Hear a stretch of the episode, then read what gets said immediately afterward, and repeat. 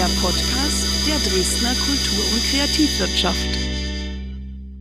Hallo und herzlich willkommen zu Caro quetscht aus, dem Podcast der Dresdner Kultur- und Kreativwirtschaft. Ich heiße Caro und quetsche aus, und zwar saftige Geschichten von Menschen, die in Dresden leben und auf unterschiedliche Weise hier kreativ ihr Geld verdienen. Die meisten wissen ja gar nicht, dass auch diese Berufe zum selben Wirtschaftszweig gehören, also Art Director, Game Artist, Kunstlehrerin, Kunsthistorikerin, Kunstpädagogin, bildende Künstlerin, Galeristin, Kunstwissenschaftlerin, Kunsthandwerkgestalterin, Grafikdesignerin, Bühnenbildnerin, Kulissenmalerin, Fotokünstlerin, Kunstmalerin und Comiczeichnerin. Die Kultur- und Kreativwirtschaft hat insgesamt zwölf Teilbranchen, deren Arbeit auf schöpferischen und gestalterischen Tätigkeiten fußt. Kreativschaffende kennen kein Schema F, sondern entwickeln neue Ideen und setzen diese individuell in die Tat um. In diesem Podcast interviewe ich Menschen, die ihre kreativen Ideen in Dresden professionell verwirklichen. Und wenn ihr jetzt neugierig geworden seid und wissen wollt, aus welchem Stoff nachhaltige und handgefertigte Hosen aus Dresden konstruiert und geschneidert sind, dann hört mal rein in Folge 6 mit dem Jeansmaßschneider Johann Rudloff. In unserer letzten Folge traf ich Anna Schinzel. Die ist nämlich Kunsthistorikerin und Leiterin des Career Service der Hochschule für Bildende Künste. Was die lukrativste Einnahmequelle für Kunst in Sachsen ist und welche Anlaufstellen es für zeitgenössische Kunst in Dresden gibt, erfahrt ihr in Folge 9 von Caro quetscht aus. Neue Interviews hört ihr jeden zweiten Dienstag auf den Plattformen Spotify, Deezer oder Apple Podcast. Und heute gibt es eine Besonderheit, denn dieser Podcast entsteht in Kooperation mit dem Branchenverband der Dresdner Kultur- und Kreativwirtschaft. WGD, Wir gestalten Dresden, wird 2022 zehn Jahre alt. Und weil nicht nur das Jahr, sondern auch die Kultur- und Kreativwirtschaft durch zwölf teilbar ist, beleuchtet WGD jeden Monat eine andere Branche. Und jetzt, im April, steht der Kunstmarkt im Fokus, so dass ich mich sehr auf meinen heutigen Gast freue. Herzlich willkommen, lieber Christian Rätsch. Hallo, Caro. Sag mal, Christian, wie heißt denn eigentlich deine Berufsbezeichnung? Ja, streng genommen, ähm, wenn ich jetzt davon ausgehe, was ich studiert habe, bin ich bildender Künstler mit Diplom. Ähm, und würde mich auch immer so bezeichnen. Also da kommen wir vielleicht später noch dazu. Das ist dann das Thema Lobbyarbeit oder so, weil das wichtig ist. Aber ich habe natürlich festgestellt über die Zeit und Jahre, ich meine, man entwickelt sich ja weiter, dass da ziemlich viel noch dazugekommen ist. Ob es nun äh, Kunstvermittler als Mentor in kultureller Bildung oder auch Moderator moderieren, etc. Und auch natürlich sowas wie kuratieren, Projektmanagement, Projektplanung, Projekte durchführen. Das ist so ein Konvolut an Dingen, dass es dann sehr schwierig wird. Ich würde aber, um nochmal an Anfang zu kommen, sagen, bildender Künstler, aber sag auch gerne als äh, Untertitel äh, hybrides Mischwesen oder so. Weil das ist es im Endeffekt nachher. So begreife ich auch meinen Job eigentlich. Ja. Also ich, ich begreife das so, dass durchaus natürlich bildende Kunst so funktioniert, dass wir im Atelier sitzen und Kunst produzieren. Aber ich glaube, wir bildenden Künstler und Künstlerinnen sind noch zu so viel mehr fähig. Und äh, ich glaube, es ist auch wichtig, dass wir das nach außen noch mehr verstärkt präsentieren und eben zeigen, hey, wir können, sind auch gut in der Projektplanung, wir sind echt flexibel. Wir sind es ja nicht anders gewohnt, wir haben flexible Arbeitszeiten. Also wir leben ja nicht in so einem starren System aus einer Acht-Stunden-Tag-Sache. Und ähm, ja, haben, glaube ich, noch sehr viel mehr andere Talente, die außerhalb der Kunstproduktion liegen. Du hast mir verraten, es ist heute Donnerstagmittag. Du kommst schon von der Arbeit. Mhm. Ähm, das ist heute nicht dein erster Termin. Äh, wo warst du denn heute schon unterwegs und äh, hast dein Geld verdient? Ja, da passt das zum Beispiel ganz gut. Ich komme jetzt frisch aus dem japanischen Palais. Da bin ich jetzt seit ja, die äh, Kinderbiennale findet da ja gerade statt. Die wurde verlängert, auch ein bisschen aufgrund von Corona und bin da quasi auch über äh, Netzwerk äh, reingerutscht in die äh, ja, Kunstvermittlung. Mach da einfach, im, also wenn man es ganz klassisch runterbricht, sind es Führungen, die ich da mache mit äh, Kita-Gruppen und Grundschulklassen um da so ein bisschen auf den Spuren, sich auf die Spuren der Kunst zu begeben und auch, was mir halt sehr am Herzen liegt, ist den Kindern zu vermitteln, dass es in der Kunst halt nicht richtig und falsch gibt und dass es nicht äh, unbedingt äh, um, um diesen, was sie in der Schule, glaube ich, lernen, dieses perfektionistische oder dieses eins plus eins ist halt immer zwei. Also dieses, das ist so ein starres Gebilde in meinen Augen. Und heute zum Beispiel war es ganz lustig, wir haben ein bisschen gezeichnet und da habe ich halt einfach gesagt, macht eure Augen zu, ihr habt ein weißes Blatt vor eurer Nase, macht die Augen zu und ich sage, ihr malt jetzt mal eine Blume. Mit geschlossenen Augen. Und dann siehst du halt, wie die Kinder halt das versuchen, aber dann trotzdem blinzeln, weil sie es eigentlich, glaube ich, so gewohnt sind. Die wollen natürlich alle die hübscheste Blume der Welt malen. Und genau darum geht's ja nicht. So das hole ich sehr weit aus, aber das zu meinem momentanen Job und auch ein bisschen begründet ist, dass ich habe für die G8 äh, beim Hour-Space-Programm jetzt die letzten zwei Jahre mit André Tempel, übrigens äh, Gruß an André und André kam ja auch in der letzten Folge vor. Ich habe ja jetzt auch was erfahren über dich, Caro, dass du auf Andres Gong-Installation äh, beim äh, Gymnasium äh, Dresden-Pieschen gesessen hast. Genau, mit dem zusammen habe ich äh, zwei Jahre lang auch ein äh, Projekt der kulturellen Bildung gemacht, auf dem in der G8 auch. Also Schüler ins Atelier hieß es ursprünglich, dann haben, haben wir es umgenannt in Our Space. Das heißt, äh, Kinder aus den Stadtteilen, na, Pieschen, äh, Leipziger Vorstadt, also so dieses Areal ist ein ESF-Projekt gewesen, deswegen geht es so ein bisschen um das Areal. Die wurden da eingeladen, ein eigenes Atelier zu beziehen, sag ich mal. Da haben wir äh, Workshops und Kurse gegeben und sind dann im letzten Jahr auf das ehemalige Gelände vom Leipziger Bahnhof gewechselt, haben da so ein Sommercamp gemacht, was auch mega spannend war. Und aus diesem ganzen Antrieb, dass ich einfach gemerkt habe, okay, krass, ich kann mit Jugendlichen, ich kann mit denen reden, ich kann mit denen Dinge machen, ähm, war dann der Gedanke gar nicht so schwer zu sagen, ey, vielleicht kann ich es auch mit einer Altersgruppe drunter, die Kita-Kinder und die Grundschulkinder. Und wie sich herausstellt, komme ich mit denen auch sehr gut klar. Und ich glaube, das liegt daran, dass, das sind schon so Kleinigkeiten, ne? wenn du mit einem kleineren Kind oder Menschen redest, nicht von oben herab, ich mache mich halt auch klein. Ich setze mich mit denen auf den Fußboden. Die sitzen dann auch ganz schnell auf meinem Schoß oder so. Das ist halt ziemlich groovy. und äh, das ist auf jeden Fall ein Standbein, was sich immer mehr rauskristallisiert eben, dass äh, ich auch beruflich weiter verfolgen würde, gerne machen können. War das richtig deutsch? Nein. Aber jeder weiß, glaube ich, was ich meine. Wenn du also von dir als bildendem Künstler sprichst, bist du auch immer Kommunikator, ähm, nicht unbedingt Vermittler nur, weil es ja gar nicht darum geht, was Vorgefertigtes an die Rezipientinnen weiterzugeben, sondern mit denen gemeinsam, ja, was entdeckst du eigentlich, wenn du mit, deinen, mit deinem Publikum zusammen auf Augenhöhe bist? Ja, also jetzt bei den kleineren ist es halt spannend, was die teilweise schon wissen. Man denkt, man, ne, man, man spricht den Jüngeren unserer Gesellschaft immer so viel Eigenverantwortung, Eigeninteresse oder auch einfach Wissen ab, glaube ich. Man denkt immer, ach, das sind ja so kleine Kinder, die haben eh keine Ahnung, wie das alles funktioniert. Aber da auch gerade, ich meine, bei der Kinderbinale geht es um Nachhaltigkeit, so Natur und Kunst. Wie kann Natur in der Kunst in die Kunst transformiert werden? Wie kann die dargestellt werden? Wie du dann einfach auch Kreisläufe, wie du, das haben die alles drauf, so hier und das, ja, und das ist Umweltverschmutzung, das Bäume sterben ist schlecht und also auch so ein Bewusstsein haben, wo ich dann immer überlege, wie war ich denn damals in den 80er Jahren? wie, Habe ich da auch schon so ein Umweltbewusstsein? Ich glaube nicht, das war eine andere Zeit, da war das Thema leider, das Thema äh, Klimaschutz oder auch äh, Klimawandel eben nicht existent.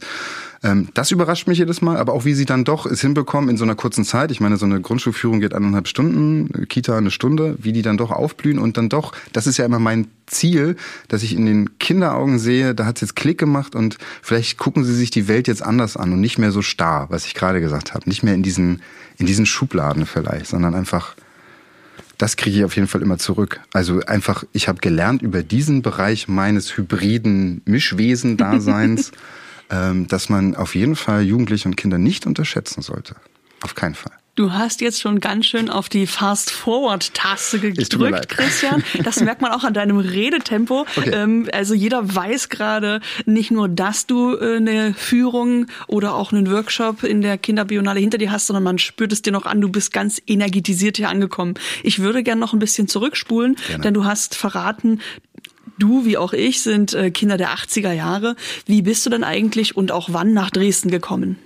Nach Dresden gekommen bin ich zum ne, Oktober 2006. Das ist, glaube ich, dann immer Anfang Wintersemester. Bin ich in der HFBK hier gelandet. Wurde halt, hatte halt vorher eine Eignungsprüfung. Bin dann angenommen worden, habe mich auch äh, bewusst nur im Osten beworben. Also äh, Halle, Leipzig, UDK, Weißensee, habe ich jetzt eine Schule vergessen? Ja, ich muss sagen, Weimar habe ich mir nicht beworben. Ich weiß nicht warum, weil ich habe eine sehr große Affinität zum Bauhaus. Das hat sich aber auch dazu später mehr vielleicht. Das hat sich später erst ergeben.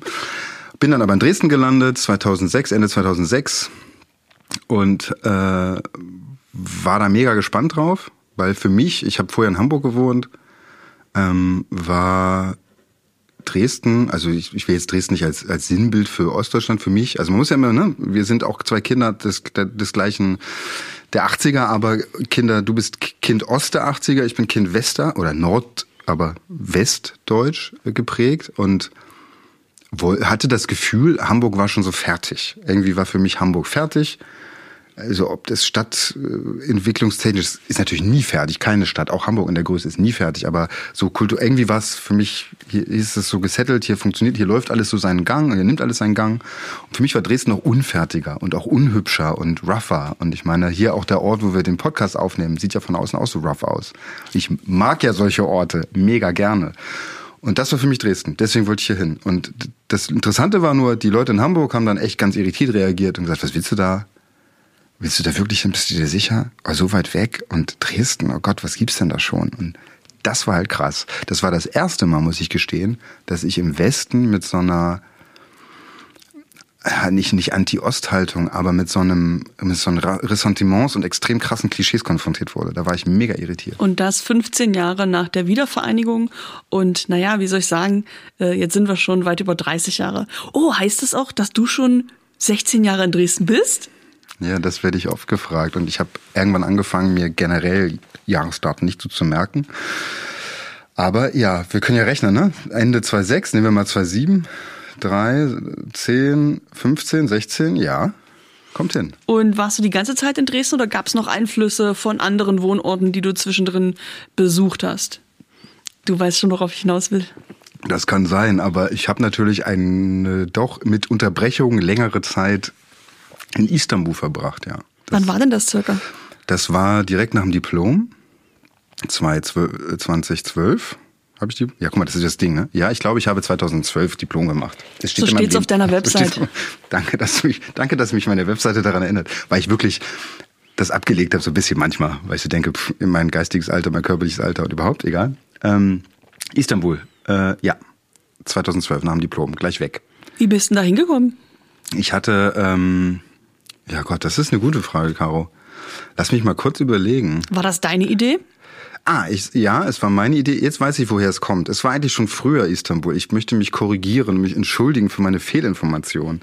Ich war im Urlaub in Istanbul. Mhm. So fing es an. Das Jahr kann ich dir nicht genau nennen. Es muss 2009, 8 vielleicht gewesen sein. Mit Freunden in Istanbul. So ein zwei Wochen Backpacker, wie man das macht, glaube ich. Und ähm, das hat mich irgendwie geprägt, weil ich das sehr spannend fand. Und dann habe ich geguckt in der Uni, so wie sieht's aus mit äh, Praktikas. So äh, Leonardo gibt's ja als Programm, so ne. Erasmus kennen vielleicht einige als studentisches Austauschprogramm. Leonardo ist dieses mit Internships, also Praktika. Da hieß es aber von der HFBK, nee, das ist ja in deinem Studium gar nicht vorgesehen. So Praktikum in der bildenden Kunst. Hm, hm, hm. Ich habe dann mit meiner äh, damaligen Professorin, aber ich nenne jetzt keine Namen, weil wir haben dann so ausgehandelt, dass ich trotzdem anwesend bin, aber eigentlich nicht. Und ich habe es dann hinbekommen, da ein paar Monate Praktikum zu machen bei Beral Matra äh, in Istanbul. Die wurde mir vermittelt von einer damaligen Gastprofessorin, die auch Türkin war. Die hat gesagt, cool, cool, cool, ich besorge dir Kontakte.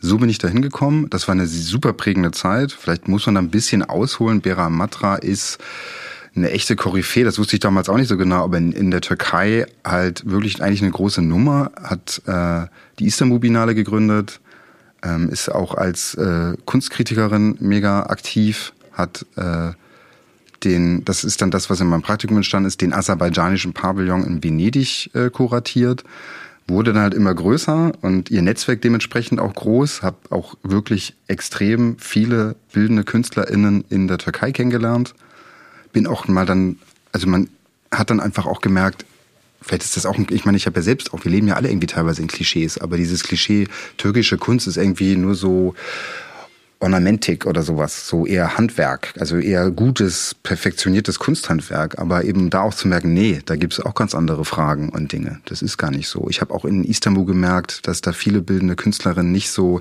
schematisch arbeiten, wie wir das im europäischen Kulturkreis gewohnt sind durch die akademische Ausbildung. Dieses magische, der rote Faden. Du musst in deinen Arbeiten einen roten Faden haben. Mhm. Ich habe KünstlerInnen kennengelernt in Istanbul, die haben Videoarbeit gemacht, dann gemalt, und ich habe manchmal in Ausstellungen gestanden, dachte, wie viele KünstlerInnen sind hier eigentlich beteiligt an der Ausstellung? Das war halt eine.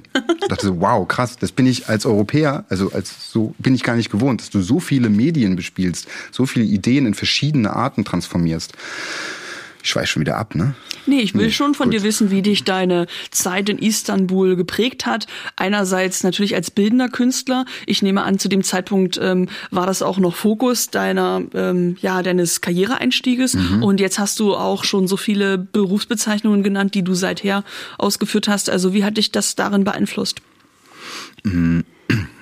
Ja, ich glaube, man merkt anhand meiner, meines Redeflusses, dass es eine prägende Zeit war, weil ich da durchaus viel drüber erzählen kann. Ich merke ja selbst beim Reden, was mir dann alles noch einfällt.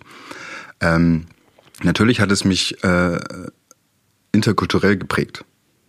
Also das ist das, was ich gerade zum Schluss meinte, mit diesem einfach mal andere Sichtweisen. Das war wichtig, glaube ich, für mich, mal auszubrechen. Man muss dazu sagen, ähm, als ich dann zurückgegangen bin nach Dresden vom Praktikum, habe ich erstmal wieder, also es war ganz komisch, ich bin in Berlin gelandet und es war alles so ruhig, es war alles so still. Das Wetter war ja nicht schlecht, aber es war anders. Die Farben waren irgendwie anders.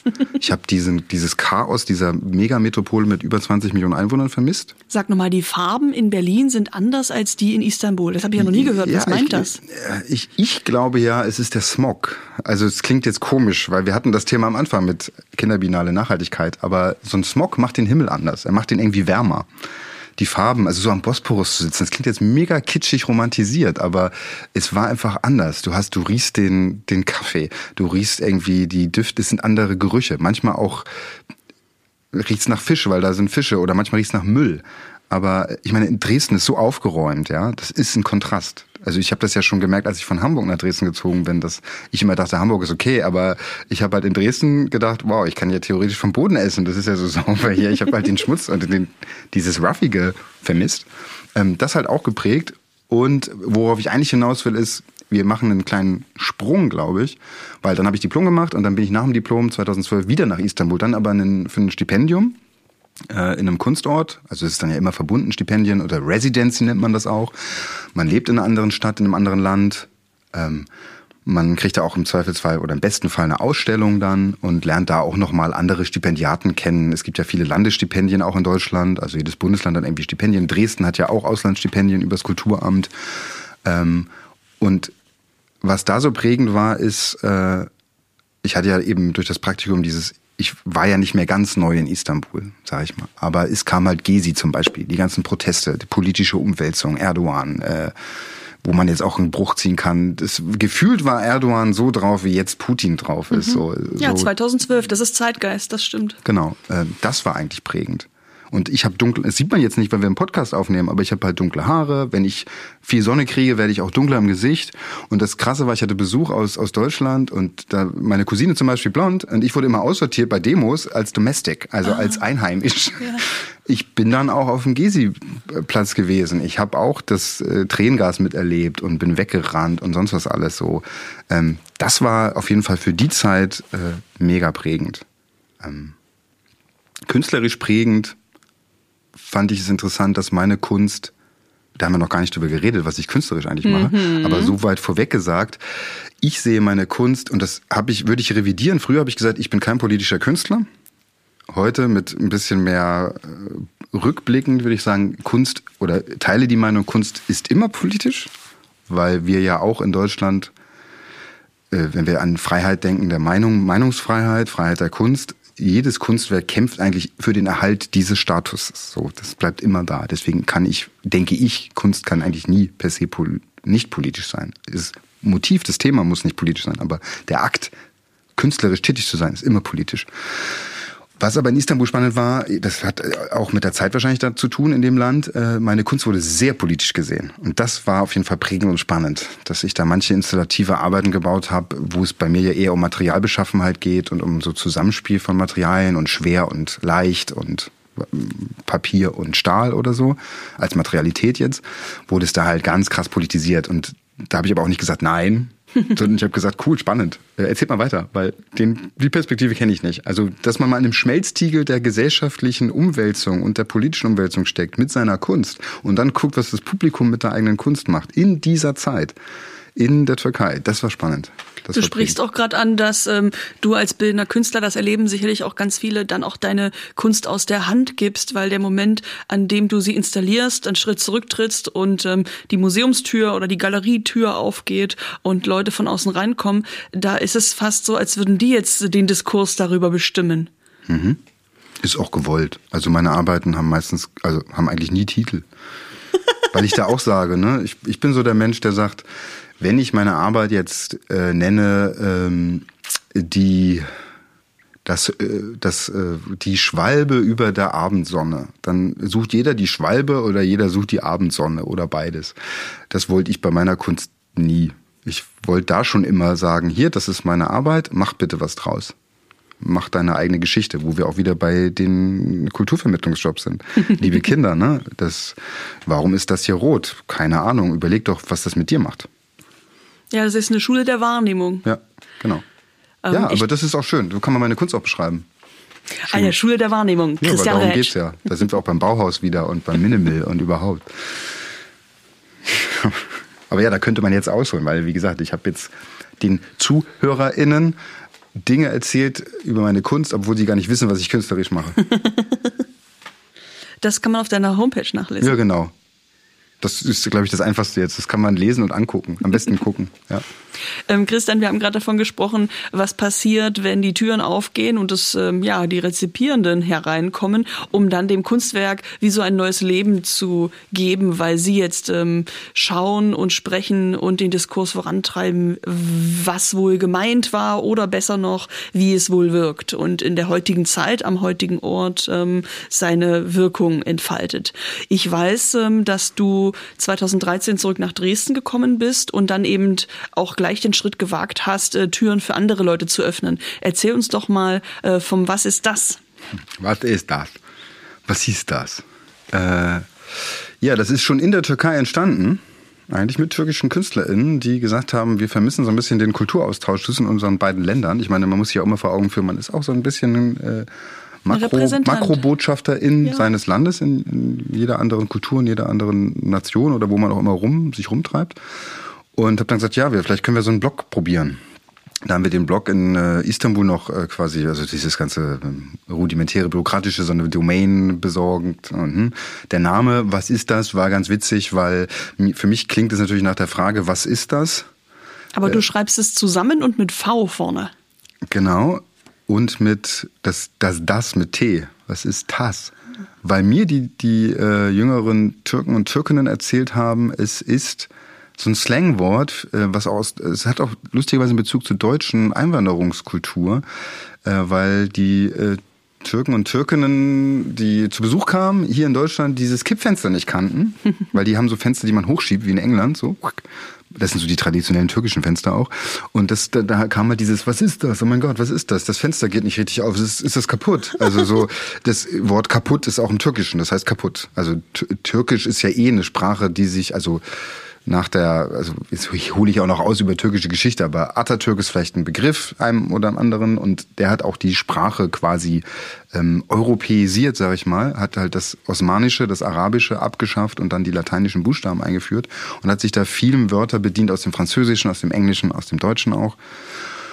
Und anders, was halt offiziell immer steht, ist, was ist das? Das ist eigentlich ein französisches Lehnwort für äh, Oberlichtfenster. Und wie das jetzt passiert ist mit der, der, Türkei und diesem ganzen, das weiß ich nicht, da bin ich auch kein Linguist für oder so, aber ähm, auch Oberlichtfenster theoretisch passt, weil es äh, ein, ein Fenster ist über einer Tür, was Licht durchlässt, wo man durchgucken kann, wo man was entdecken kann, wo man was sehen kann. Und das war dann beim Namen Jetzt bin, habe ich nur über den Namen alleine schon gefühlt drei Stunden geredet.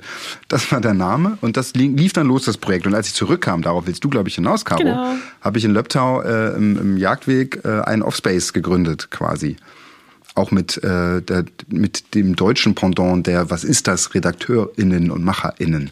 Und habe den ein paar Jahre lang äh, geführt oder geleitet oder organ mitorganisiert und es war auch gleichzeitig mein Atelier. Also es ist auch interessant. Ich habe nie ein Problem damit gehabt, damit gehabt, auch mal für zwei Wochen oder so mein Atelier leer zu räumen, um andere Kunst zu zeigen. Ich glaube, das ist auch so ein bisschen so dieses, das ist natürlich eine Charakterfrage, aber dieses Vermittelnde stand schon immer irgendwie, war schon immer bei mir drin, verwurzelt, aber eben auch dieses, was mich manchmal ärgert, glaube ich, weil so die Ego-Boxer, die kommen manchmal weiter, als man denkt. Ich war es halt nie.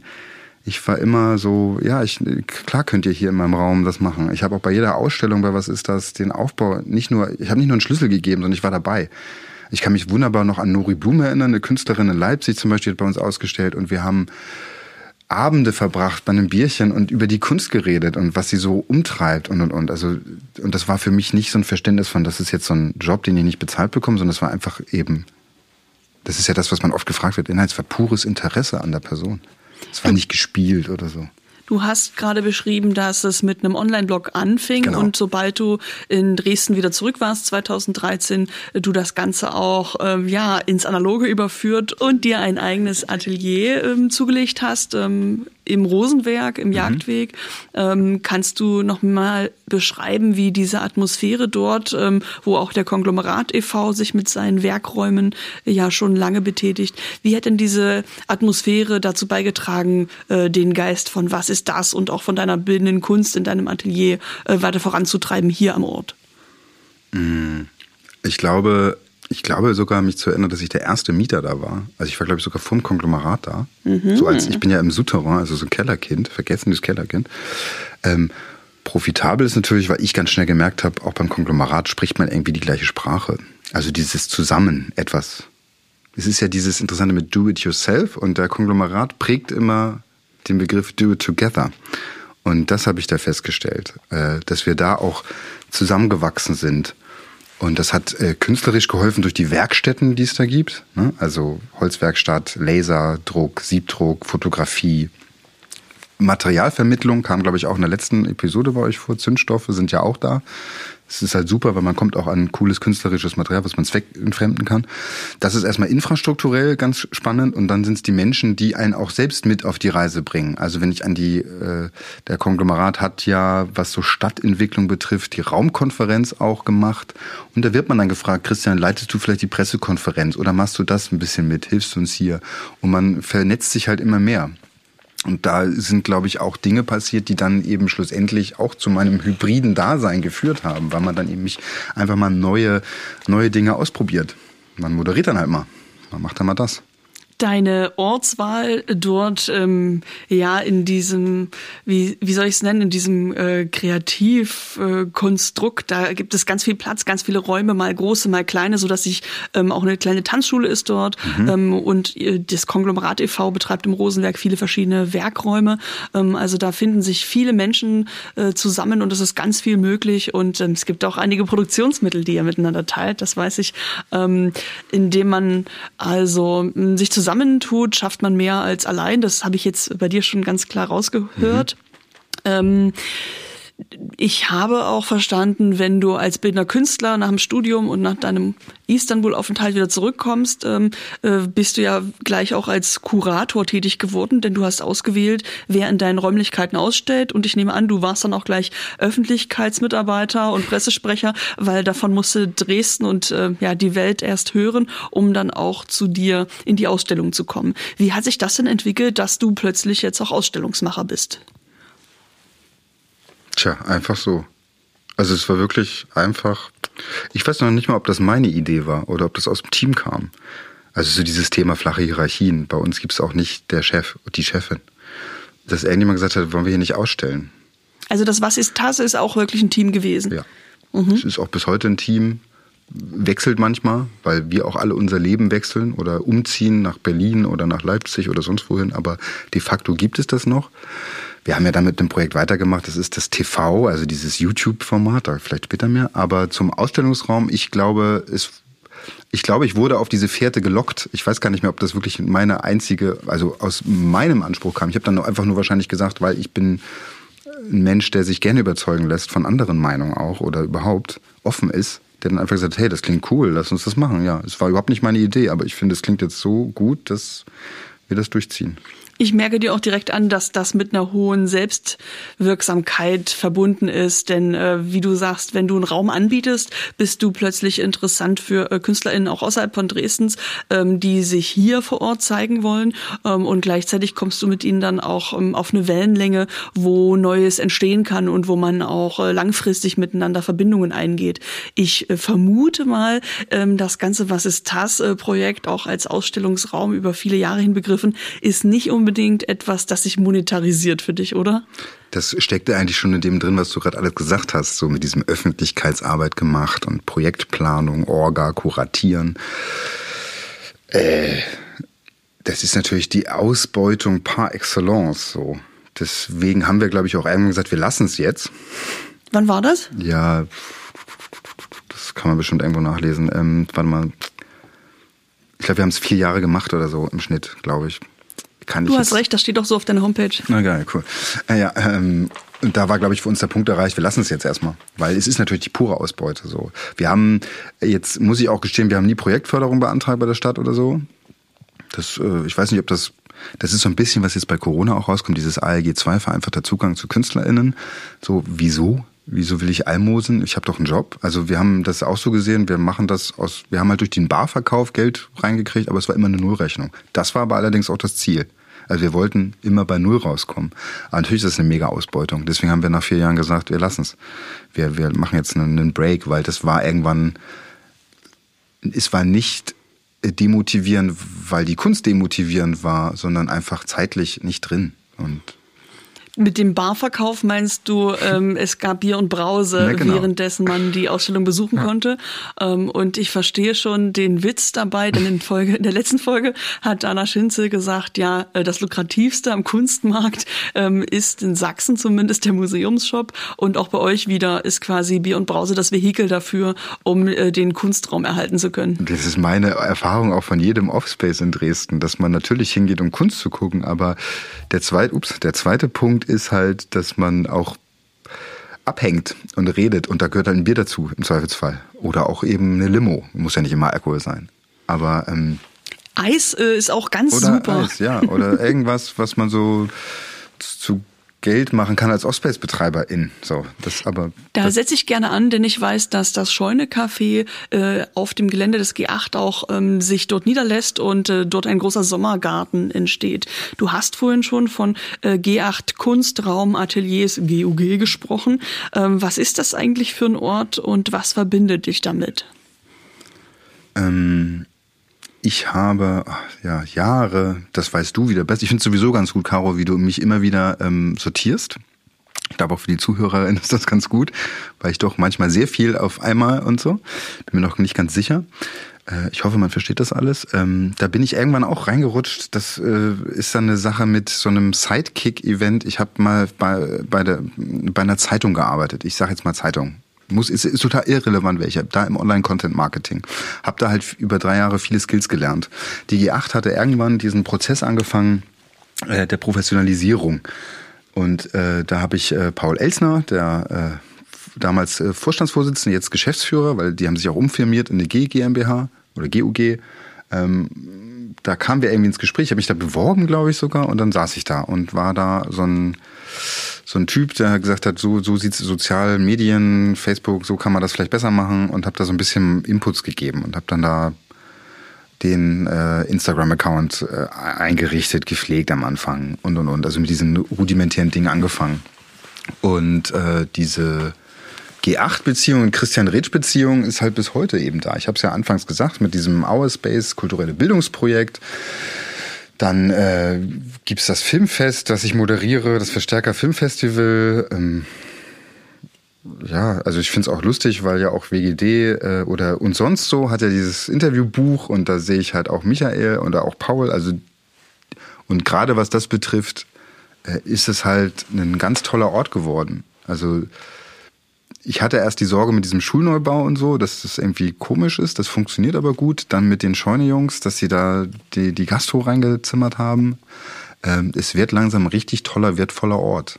Also ja, du hast schon beschrieben, dass es eine Profilveränderung gab ja. auf dem Gelände und ähm, zuvor, also vor 15 Jahren, äh, war es angedacht als ja Atelierräume für bildende KünstlerInnen. Dann war es auch bald eine Ausstellungshalle und auch ein Workshop-Space und ähm, es wurde dann auch verstanden und ähm, das Gelände wurde sich auch insofern auch angeeignet, dass man eben nicht nur Mieter, sondern jetzt auch Betreiber ist, so dass man den Umraum mehr mitgestaltet und ähm, draußen den Sommergarten ansiedelt, mhm. auch mit Absicht nicht so, dass es Leute gibt, die dort eher den Biergarten vermuten und sich dort in der Freizeit niedersetzen, niederlassen und ähm, vielleicht äh, im zweiten Blick dann merken, ach so, es ist auch ein Kunstort und man kann auch Kunst besichtigen oder selber hier mit Workshops oder mit Ateliers Sind sich wir wieder einbringen. bei der Vermittlung.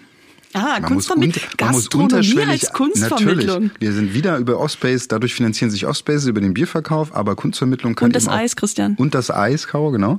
Aber es kann halt auch passieren über, ich mache einen Biergarten auf und dann locke ich Leute halt ganz normal zum, zum Chillen und dann merken die, was ist eigentlich dieses Rolltor da und was ist eigentlich dahinter? Ach, das ist Kunst, gucke ich mir mal an mit einem Bierchen so. Ja, genau das ist bei der G8 passiert und ich mhm. verrate dir noch was. Ähm, die haben noch einen wichtigen Trick angewandt, denn wenn man so einen großen Space betreibt, gibt es so eine Parkverordnung in Dresden, die sagt, sie müssen 15, 17, weiß ich nicht, woran sich das bemisst, aber in der Größenordnung ist das beim G8 Parkplätze vorhalten und das kann man sich nicht leisten, äh, weil dann dann wird die Fläche, die man eigentlich bespielen möchte, ja schon wieder tot, denn sie muss als Parkfläche vorgehalten werden. Ob das diejenigen, die es betreiben oder die es besuchen wollen, interessiert oder für die relevant ist, ist egal. Es gibt die Parkverordnung. Die G8 war schlau und hat gesagt, wenn ich drei Stellplätze für Carsharing bereitstelle, dann zählt jeder dieser Plätze wie fünf eigene äh, Wagen. Das steht so in der Parkordnung drin. Und das führt einerseits dazu, dass man nur noch äh, drei kleine Parkflächen vorhalten muss. Und auf der anderen Seite macht es auch wieder Werbung für den Ort, weil Leute dorthin kommen und sich fragen, was ist das denn für ein Gelände, auf dem ich das Auto parke oder abholen kann. Und zusätzlich ähm, ist auch das Tor Tag und Nacht offen, damit man mit den Autos hoch und runter fahren kann. Ähm, das sorgt aber auch dafür, dass man gar nicht abgeschottet ist und dass man, ich würde behaupten, Vandalismus in Kauf nehmen muss, weil man ja eben sich nicht äh, abschließt. Aber auf der anderen Seite ist man wie ein Spielplatz quasi auch immer äh, offen und zugänglich für alle, weiß aber, das ist ein Ort, den wir gemeinsam gestalten. Und wenn ich den jetzt ähm, ja kaputt mache, dann dann bleibt der auch so und ich laufe jeden Tag dran vorbei, wenn ich in der Nachbarschaft wohne und ärgere mich vielleicht drüber. Von mhm. daher ist das schon ein Raum, den man von weit außen sieht, als eine Fläche, die es mitzugestalten gilt. Das ja, finde ich eine coole Profilveränderung. Absolut, oder auch mit den Stadtgärten, also Urban Gardening Projekten mit, ich weiß nicht, wie der Verein heißt, aber es gibt in Dresden diesen Stadtgarten. Direkt nebenan. Genau, das ist ja auch so ein Joint Venture, sag ich mal. Mhm. Aber gerade was du sagtest mit Carsharing, kriegst du auch wieder ganz neue Menschen an diesen Ort vielleicht erstmal rangeführt. Ähm, und was, irgendwas ist mir gerade auch noch eingefallen, was so passte, äh, weil die das wirklich, in dem Moment hast du recht, die machen das wirklich äh, tricky, offenes Tor. Habe ich jetzt vergessen, aber ja, ist äh, ein spannender Ort. Und den durfte ich halt äh, ein bisschen so am Anfang in dieser ganzen Umgestaltung begleiten und bin mm, da aber ja bis heute ja immer noch verwurzelt drin. Also auch dieses Jahr gibt's wieder ein Verstärker Filmfestival. Ich bin schon gespannt auf die Beiträge und ich werde es wieder mit Bravour moderieren, hoffe ich. Grüße an Paul Elsner und Michael Merkel an der Stelle. Die das organisieren. Genau. Ähm, du hast schon bemerkt, dass ich dich so gut sortieren kann und das mhm. möchte ich auch jetzt wieder tun. Gerne. Äh, denn ich habe verstanden, du bist Solo-Selbstständiger. Ja. Und du bist unter anderem als Künstler unterwegs. Ähm, was machst du denn noch und warst du auch schon mal fest angestellt? Äh, ich glaube, in meiner so 450 Euro Jobs, ich glaube, die werden irgendwann erhöht auf 520 Euro Jobs oder so. Das ist die einzige Anstellung, die ich, glaube ich, in meinem Leben bisher hatte. So. Das hat zweierlei Gründe. Erstmal eben durch Studium, da kann ich nicht fest angestellt Vollzeit arbeiten. Und der zweite Grund ist, ich, und ich glaube, das ist so eine Wesenssache auch, ich wollte mich nie so binden. Also die Angst, so einen Job zu haben. Also bei besagter Zeitung stand es mal zur Debatte, ob ich aus diesem freier Mitarbeiter mal ein Angestelltenverhältnis mache. Und innerlich bin ich halt dafür weggerannt. Weil ich gesagt habe, nee, dann bin ich hier und dann muss ich Urlaub nehmen und dann, also das ist so, das geht nicht. Und ich glaube, das hat was mit, für mich ganz persönlich mit Künstlersein zu tun. Dieses, oder auch Künstlerin, aber ich meine jetzt, nehme jetzt mal maskulin, weil ich bin ja Künstler.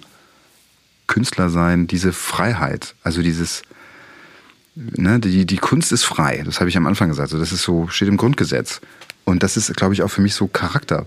Ich will frei sein. Und ein Job hieß für mich bisher immer binden an einen Arbeitgeber, eine Arbeitgeberin und alleine wirklich dieses Urlaub anfangen oder irgendwie so planen, das, ich bin da halt sehr frei. Und deswegen waren es bisher immer äh, freie Jobs in diversen Sachen. Und in der Studentenzeit halt so Heavy-Jobs. Im Studentenwerk habe ich gearbeitet, äh, Seife verkauft auf der Prager Straße und so.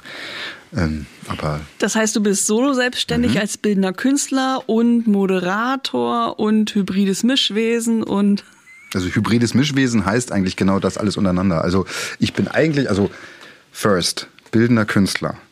Second würde ich sagen, so Kunstvermittler, kulturelle Bildung, weil es einfach immer mehr wird langsam. Das merke ich so. Man muss auch sagen, dafür gibt es Geld. Also genau. wenn du Aufträge kriegst, ist ja. das, ich behaupte das mal, du darfst gleich nicken oder den Kopf schütteln. Wenn du Angebote bekommst, ist das als Kulturvermittler und ähm, eher weniger als bildender Künstler. Denn als bildender Künstler produzierst du wahrscheinlich eher Dinge und hoffst dann, dass sie jemand äh, abnimmt oder äh, verbreitet. Genau, also das ist das ganz Klassische. Ne? Ich bin Produzent von Kunst, Kunst gleich, ich nenne es jetzt mal, das war im letzten, in der letzten Folge wurde, ihr habt ja auch auf Instagram gemacht, hier Flachware, der Gag des Monats oder so. Was ist das eigentlich? Das ist so dieses reine Produzieren und von der Kunst leben. Und ich habe halt schnell begriffen, dass das alleine sehr schwierig ist. Ich wollte aber eben nie unbedingt äh, ALG 2 beziehen oder sowas. Hab dann eben geguckt, was kann ich noch machen als bildender Künstler?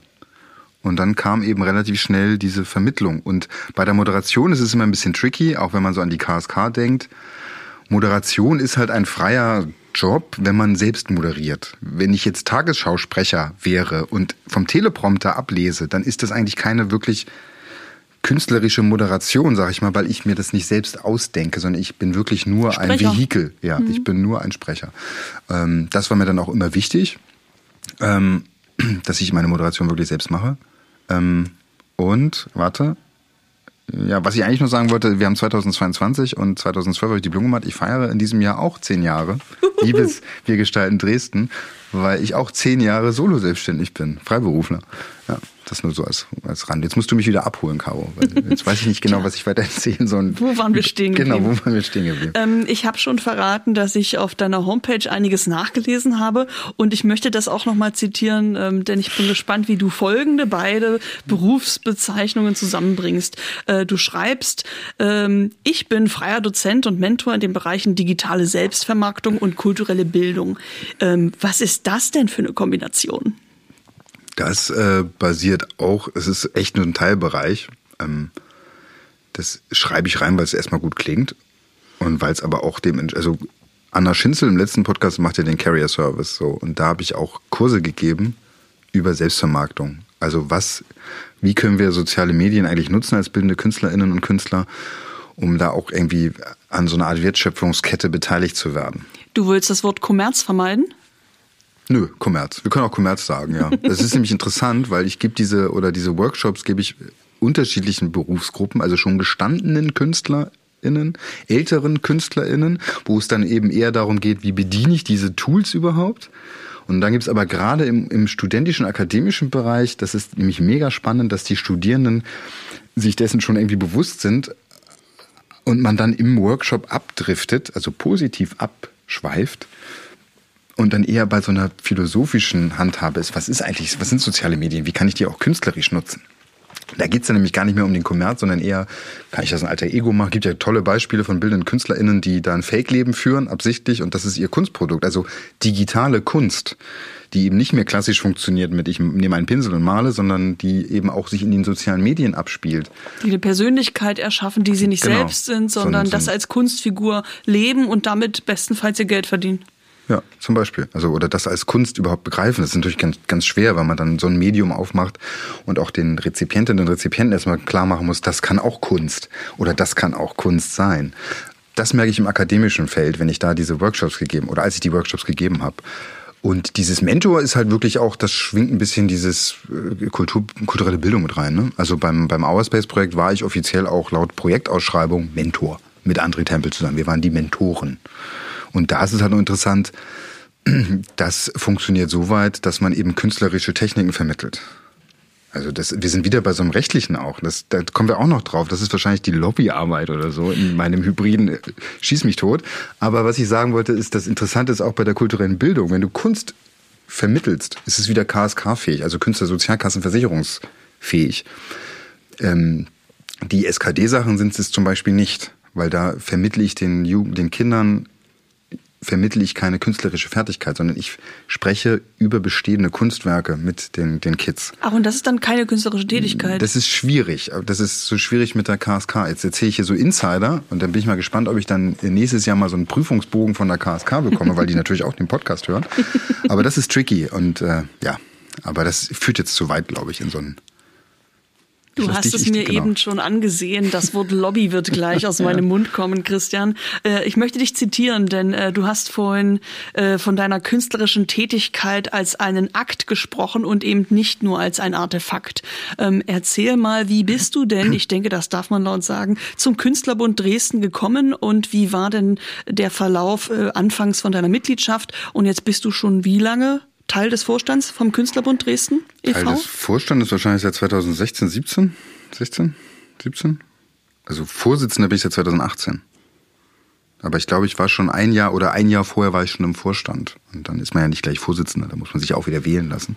Aber Mitglied geworden bin ich, vielleicht kommt da so ein kleiner konservativer Christian durch. Ich bin Mitglied geworden mit dem Diplom 2012, weil ich dachte, ich werde jetzt auch Mitglied in meiner Berufsvereinigung oder so. So habe ich das auch immer wahrgenommen.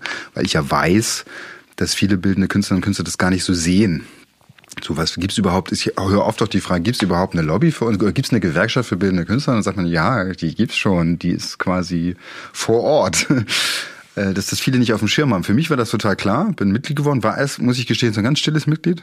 Einfach Mitglied gewesen. Ich glaube auch, ganz ehrlich, wenn ich ehrlich bin, bin ich Mitglied geworden, weil man nämlich mit Mitgliedsausweis in die staatlichen Kunstsammlungen umsonst reinkommt. Ah, ah ja. Da komme ich auch umsonst rein, aber ich zahle 35 Euro im Jahr, denn eine, ich bin noch SKD bis 35 und danach kostet es ab äh, dem Altersjahr 36, 60 Das ist die Jahreskarte, Euro ne? Genau. Ja, genau. Und Künstlerbund-Mitglieder kommen mit dem BBK-Ausweis umsonst da rein. Erklärt das vielleicht, warum der Künstlerbund in Dresden einer der äh, ja, mitgliederstärksten äh, Berufsverbände der bildenden Künste in Deutschland ist? Das wäre eine interessante Theorie. Wobei man dann sagen muss, beim Künstlerbund, es gibt ja eine Geschichte auch über die DDR-Zeit. Also, Erzähl mal. Boah, okay. Ähm, nur so viel. Also jetzt kommt wieder das Ding, okay, eigentlich müsstest du, vielleicht weißt du da mehr, weil ich bin ja Generation West 80er. So. Ich kenne ja aus dem Westen, da haben wir jetzt ein anderes Feld. Ne? Da müssen wir wieder aufpassen, dass wir uns gut sortieren hier im Podcast. Weil für mich war es, oder es wurde mir deutlich hier in Dresden auch mit so Kunst, also eine Gesellschaft für Kunst zu begeistern. So ich fange mal damit an. Das war interessant, weil im Westen gibt es Kunstvereine. Es gibt jetzt in Dresden auch Kunstvereine, aber es gab in der DDR-Zeit nicht dieses klassische Kunstverein-Ding. Das gab es im Westen und die Kunstvereine im Westen waren ja ursprünglich dafür da, die örtliche Kunst der Bürgerschaft, den Bürgerinnen und Bürgern der Stadt nahezubringen. Ich merke das eben zum Beispiel, wenn ich im Westen ausstelle oder hier ausstelle, ist im Westen das Kaufverhalten ein anderes teilweise einfacheres und besseres als im Osten. Das ist hier so ein bisschen verhaltener. Und ich glaube, es hat damit auch zu tun, weil im Osten äh, über die DDR-Zeit halt oft vergessen ist Kunst, es gibt auch, also ich höre von älteren Mitgliedern im Künstlerbund auch oft so, ey, es war, äh, das war zum Beispiel interessanter. Künstler waren ab, Künstler und Künstlerinnen waren abgesichert in der DDR-Zeit so. Aber da ist natürlich immer dieses kleine Fragezeichen, ja, wenn du systemkonforme Kunst gemacht hast, so, mhm. Gibt ja genug andere Beispiele, die äh, sind dann halt in den Knast gekommen oder so, weil sie zu politisch waren, zu aktiv. Ähm, aber man merkt halt in dem in der Geschichte äh, unserer äh, beiden Ursprungsländer, Caro, wo wir geboren wurden, die jetzt ein Land sind, Gott sei Dank, ähm, merkt man halt eine andere Art der Kunstrezeption und des, des Miteinanders mit der Kunst. Und ähm, zum Künstlerbund zurück, weil das war, glaube ich, jetzt echt, ich bin so abgeschweift, das war eher so ein kleiner Wink mit dem Zaunfall, warum es teilweise für bildende Künstlerinnen in Dresden auch so schwer ist, glaube ich, um Kunst zu verkaufen, weil es zäher ist hier. Aber der Künstlerbund hat sich ja neu gegründet äh, 1990. Wir haben ja auch 30-jähriges Jubiläum gefeiert äh, letztes Jahr in der Städtischen Galerie hier mit einer Jubiläumsausstellung. Ähm, ist ja zusammengewachsen aus dem VBK Verband Bildender Künstler der DDR. So, das war quasi so eine Art, ja, das Berufsverband. Also das, da bin ich eben zu jung, das weiß ich nicht, ob das wirklich so war. Ich weiß nur von auch älteren Mitgliedern aus, aus so Gesprächen, dass es teilweise eben Pflicht war, in diesem Verband zu sein, um Aufträge zu kriegen. So. Ähm, daraus hat sich der Künstlerbund also daraus ist der Künstlerbund dann in den 90ern nach der Wiedervereinigung resultiert. Und da hat man halt viele Mitglieder mitgenommen, die sowieso ohnehin in der DDR in diesen Verbänden äh, waren. Viele sind auch ausgetreten, äh, viele sind aber auch geblieben und sind dann quasi gewechselt in den Künstlerbund, in die Mitgliedschaft. Ähm, und man, braucht sich auch nichts vormachen. Dresden hat äh, eine mega krasse Kunst. Äh, also ob es auch Fotografie ist oder Industriegeschichte oder oder oder. Mhm wir haben, müssen ja auch sagen, wir haben über 500 Mitglieder, aber davon sind jetzt auch, und das soll gar nicht kritisch gemeint, ist das überhaupt nicht kritisch gemeint, aber es sind ja auch über ja, 50, 60, 70, 80 Mitglieder, die sind schon Ehrenmitglieder. Das heißt, die sind über 80 Jahre alt. Also wir haben auch eine sehr hohe äh, Altersspanne äh, äh, im Künstlerbund. Oder auch, man könnte, wenn man jetzt gemein ist, eine Überalterung sagen.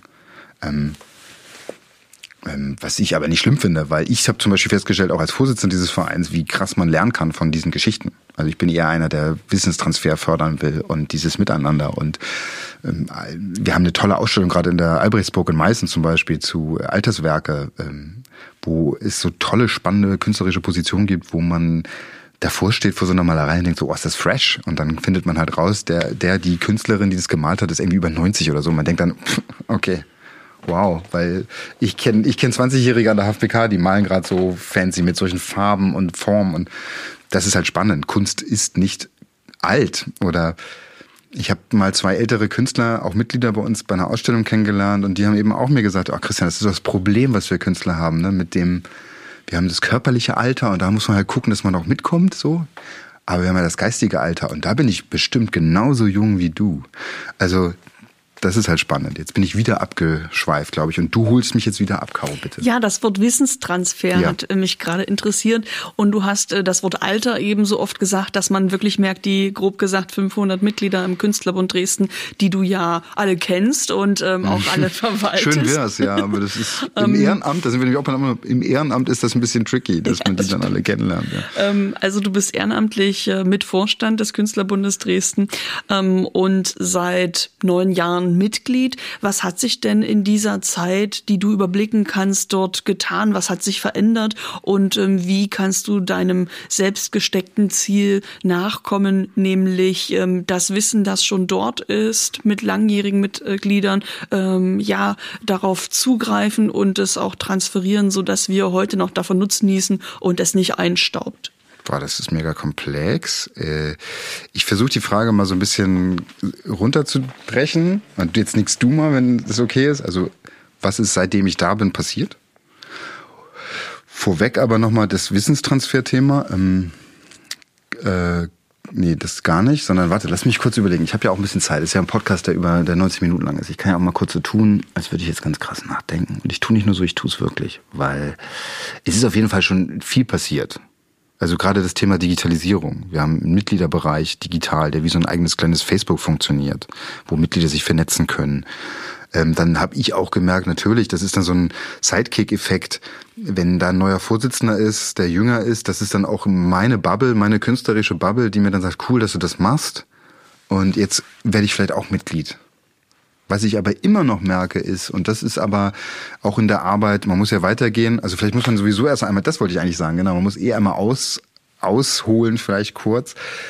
Ich bin ein hybrides Mischwesen, mein Name ist Christian Retsch und zu diesem hybriden Dasein gehört auch kulturpolitische Lobbyarbeit. Das kann man sich ja freiwillig aussuchen. Ich habe mich dafür entschieden. Ich verlange nicht, dass jede bildende Künstlerin, jeder bildende Künstler sich kulturpolitisch engagiert würde mich aber natürlich auch freuen, wenn das mehr tun würden. Warum ist das wichtig für dich? Für mich war das wichtig, weil äh, das kam schon ein bisschen durch vielleicht heute mit diesem Kunst ist frei. So, und ich erinnere mich daran, als es losging, auch, äh, ob es jetzt AfD ist oder Pegida oder Querdenker oder oder oder wie unser äh, Bundespräsident äh, oder wie die Politik auf einmal anfing, zu Recht zu sagen, hey, dass wir Demokratie haben, ist nicht selbstverständlich, äh, ist nicht selbstverständlich, sondern wir müssen jeden Tag wieder aufstehen und dafür kämpfen. Und für mich war das auch als ich dann eben von dem stillen Mitglied seit 2012 gewechselt bin in den Vorstand, war es für mich ab dem Zeitpunkt klar, dass ich gesagt habe, ähm, ich will da auch mit Gesicht für einstehen. Und das ist auch schwierig, weil auch viele Künstlerinnen und Künstler sagen, nee, ich möchte mein Gesicht nicht dafür herhalten. Und ich habe halt immer gesagt, ich mache das dann. Ich, ich, ist okay. Äh, weil ich glaube, das ist wichtig für, für, für mein inneres Wohlbefinden, aber ich glaube auch für meinen Berufsstand oder meine ganzen Kolleginnen und Kollegen auf, in ganz Deutschland äh, und so. Und deswegen gibt es, das wollte ich nochmal ausholen für die ZuschauerInnen, ZuhörerInnen, die das vielleicht nicht verstehen. Es gibt eben auch so eine Art Gewerkschaft für bildende Künstler. Dieses ganz normal auch wie Parteien organisiert. Auf regionaler Ebene gibt es Regionalverbände. Ne? In Sachsen wäre das Chemnitz, Vogtland, Leipzig und Dresden. Da gibt es einen Landesverband, Landesverband Bildende Kunst Sachsen. Und dann gibt es natürlich in jedem Bundesland teilweise Regionalverbände und Landesverbände. Und diese ganzen Verbände in ganz Deutschland sammeln sich im Bundesverband Bildender Künstlerinnen und Künstler, BBK. Und äh, dort bin ich halt jetzt auch irgendwie als Bundesausschussmitglied aktiv und merke da eben auch, dass, äh, also was da halt spannend ist, man ist dann auch mal auf so einer Bundesebene wo man vielleicht das Gefühl hat, da passiert noch mehr. Also ich habe das alles so in mich rauf äh, eingesaugt. Viele Freunde und Freundinnen sagen natürlich, ey Christian, du musst da mal ein bisschen runterfahren. Das ist viel. Das merke ich auch. Also auch dieses Ehrenamt ist viel Arbeit, vielleicht auch eine Schlussfolge daraus, dass ähm, du plötzlich mehr ähm, ja, Freizeit wieder hattest, als ihr sagtest, was ist Tasses ähm, 2017 ähm, als regelmäßiger Ausstellungsort erstmal nicht mehr von euch betrieben wurden und schwupps im gleichen Jahr wurdest du jetzt Vorstandsmitglied beim Künstlerbund und im letzten Jahr dann eben auch beim Landesverband für Bildende Kunst Sachsen e.V. Du fasst das gut zusammen, ja. Es ist so ein bisschen das Gefühl, dass ich mir innerlich immer denke, oh, jetzt könnte ich mal durchatmen, aber dann nutze ich genau die Zeit wieder für was Neues. Also oder dann kann ich das ja verstärkt. Und das ist, das erzeugt private, ähm, familiäre oder Dinge, es erzeugt Konflikte. Ich kann halt leider irgendwie nicht anders, ich weiß auch nicht warum. ähm, ich versuche jetzt langsam vielleicht mal ein bisschen da mich mehr einzugrooven. Ich habe ja, wenn wir nochmal zurückkommen zu der Ursprungsfrage mit, was ist seitdem du da bist passiert? Ähm, der Künstlerbund Dresden hat sich gerade digital irgendwie richtig gut aufgestellt. Wir haben eine neue Stelle ähm, für Partizipation. Äh, Martina Remlinger ähm, arbeitet für uns jetzt und äh, die ist genau dafür da zu gucken, wie können wir noch mehr die Mitglieder involvieren, teilhaben. Das ist ein mega spannendes Projekt, nenne ich das mal, wo wir auch gerade ausprobieren, so Learning by Doing, was geht, was geht nicht, was geht. Und ich merke einfach, das so, ich bin angetreten, glaube ich, in dieser, in dieser äh, Lobbyarbeit mit so eben der ganz naive ähm, Revoluzer mit ich will hier und ich will Honorar und ich will bla und hm. und habe jetzt aber über die Jahre gemerkt, sind ja immerhin schon zu drei, so, dass ich, glaube ich, auch ein bisschen da bin, um so Strukturen zu schaffen im Künstlerbund. Also man ist ein bisschen auch so, man vergisst ja oft mal äh, so intern zu gucken, was ist denn da und was funktioniert, was funktioniert vielleicht weniger gut, was funktioniert gut, wo kann man da ansetzen, dass ich so ein bisschen der kleine Strukturvorsitzende bin jetzt und eigentlich ja im Hintergedanken immer versuche, dadurch diesen Künstlerbund auch eben für die nächsten 10, 20, 30 Jahre irgendwie aufzustellen. Wie führt man denn Strukturwandel herbei und ähm, wofür setzt du dich ein? Strukturwandel, äh, jetzt so bei uns im, im Verband, äh, das ist viel Überzeugungsarbeit. Ich meine, das ist ja Demokratie. Es ist im Endeffekt Demokratie. Das ist genau das, was ich gerade meinte mit der Struktur dieser Verbände. Sie sind wie Parteien irgendwie strukturiert mit regional, kommunal, Landes, Bundes. Du sitzt in deiner Vorstandssitzung und hast eine Idee und die boxst du halt durch oder versuchst es. Du versuchst zu überzeugen, argumentativ. Zu sagen, hey, wollen wir uns nicht mal ein bisschen mehr darauf fokussieren, auf das Innere, also die interne Kommunikation, wollen wir nicht mal das machen? Man, man sucht sich MitstreiterInnen, also es ist im Endeffekt so ein bisschen wie, also was ich so gemerkt habe, wenn ich jetzt auch mit PolitikerInnen rede, wie ich auch über die Verbandsarbeit gelernt habe, wie auch Politik versteht, was ich ja sehr wichtig finde, weil manchmal fordern wir sehr viel und vergessen, dass es so schnell nicht funktioniert. Also sind wir auch bei deiner zweiten Frage mit diesem Fordern. Was, ich meine, wir haben einen Forderungskatalog. Oh, was steht da drin? Das ist so ein bisschen eingeteilt, glaube ich, in verschiedene Dinge, so soziale Bereiche, also zum Beispiel jetzt durch Corona, das hatte ich mehrfach angeschrieben, dieses ALG 2, diesen vereinfachten Zugang, den vielleicht dabei dauerhaft zu behalten, dass halt äh, Künstlerinnen und Künstler nicht in Zwangsmaßnahmen gesteckt werden, so, sondern einfach das bekommen wie so ein Zuschuss. Dann ist das Problem Grundrente, äh, Problem Grundrente, dass der Betrag, um in die Grundrente zu gehen, viel zu hoch ist. Dann äh, ist aber auch das, was mir persönlich wichtig ist, auch dieses Paritätische, dass einfach A, viel zu wenig KünstlerInnen ausgestellt werden und auch B, in Gremien und Juries immer viel zu wenig KünstlerInnen sitzen. Und was ja dann auch noch schlimmer ist, dass Stipendien, die vergeben werden, überwiegend, immer noch überwiegend an Künstler vergeben werden. Und äh, das muss man ändern. Da muss man einfach, glaube ich, sagen, zack, so muss das jetzt sein. Das muss ausgeglichen sein. Das ist für mich so ein inneres äh, Thema, was mich bewegt. Und dann natürlich Ausstellungsvergütung. Also das hatten wir, hatte die auch schon mit Anna Schinze, glaube ich, dieses Thema. Kann ja nicht angehen, dass Musiker Geld bekommen für einen Auftritt und Künstler für eine Ausstellung nichts. Dass wir da einfach versuchen, das alles, dieses ganze soziale Absicherung besser zu machen. Da gibt's aber so viele Themen, das sprengt jetzt den Rahmen. Und ähm, abschließend kann man nur sagen, natürlich gibt es da Forderungen. Und für mich war es halt immer klar, ich äh, will auch in diesem Teilbereich mitspielen. Also nicht nur bildende Kunst begreifen als Produzent von bildender Kunst, sondern auch in der Vermittlung und eben auch in der kulturpolitischen Lobbyarbeit, auch dafür wirklich kämpfen. Und sag mal, beim Künstlerbund Dresden bist du nun auf regionaler Ebene unterwegs. Zeitgleich hast du aber auch Einblick eben in den Landesverband.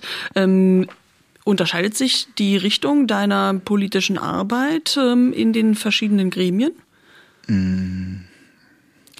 sagen, Forderst ihr andere Sachen?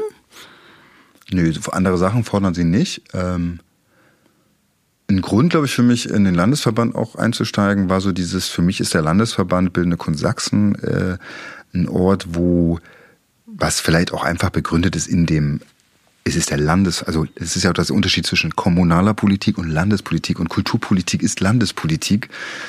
Und für mich war eben der, der Landesverband dann in dem Moment, wo ich gemerkt habe, ich will mehr Lobbyarbeit machen, war das dann das bessere ähm, Andockungstool, glaube ich, weil da mehr Lobbyarbeit auch betrieben wird als auf kommunaler Ebene.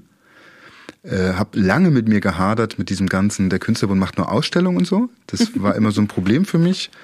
Hab das aber eben auch, das hatte ich ja auch schon mal gesagt, so dieses andere Meinung annehmen oder überzeugen lassen, habe mich aber auch überzeugt, warum das auf kommunaler Ebene so wichtig ist. Mhm. Weil A, ich meine, es ist keine Diktatur, so ein Verband. Und Vorstandsvorsitzender zu sein, heißt eben nicht Diktator zu sein, sondern ich muss auf meine Mitglieder hören. Und wenn die Mehrheit meiner Mitglieder eben mehr Ausstellungen haben möchte, dann ist es so.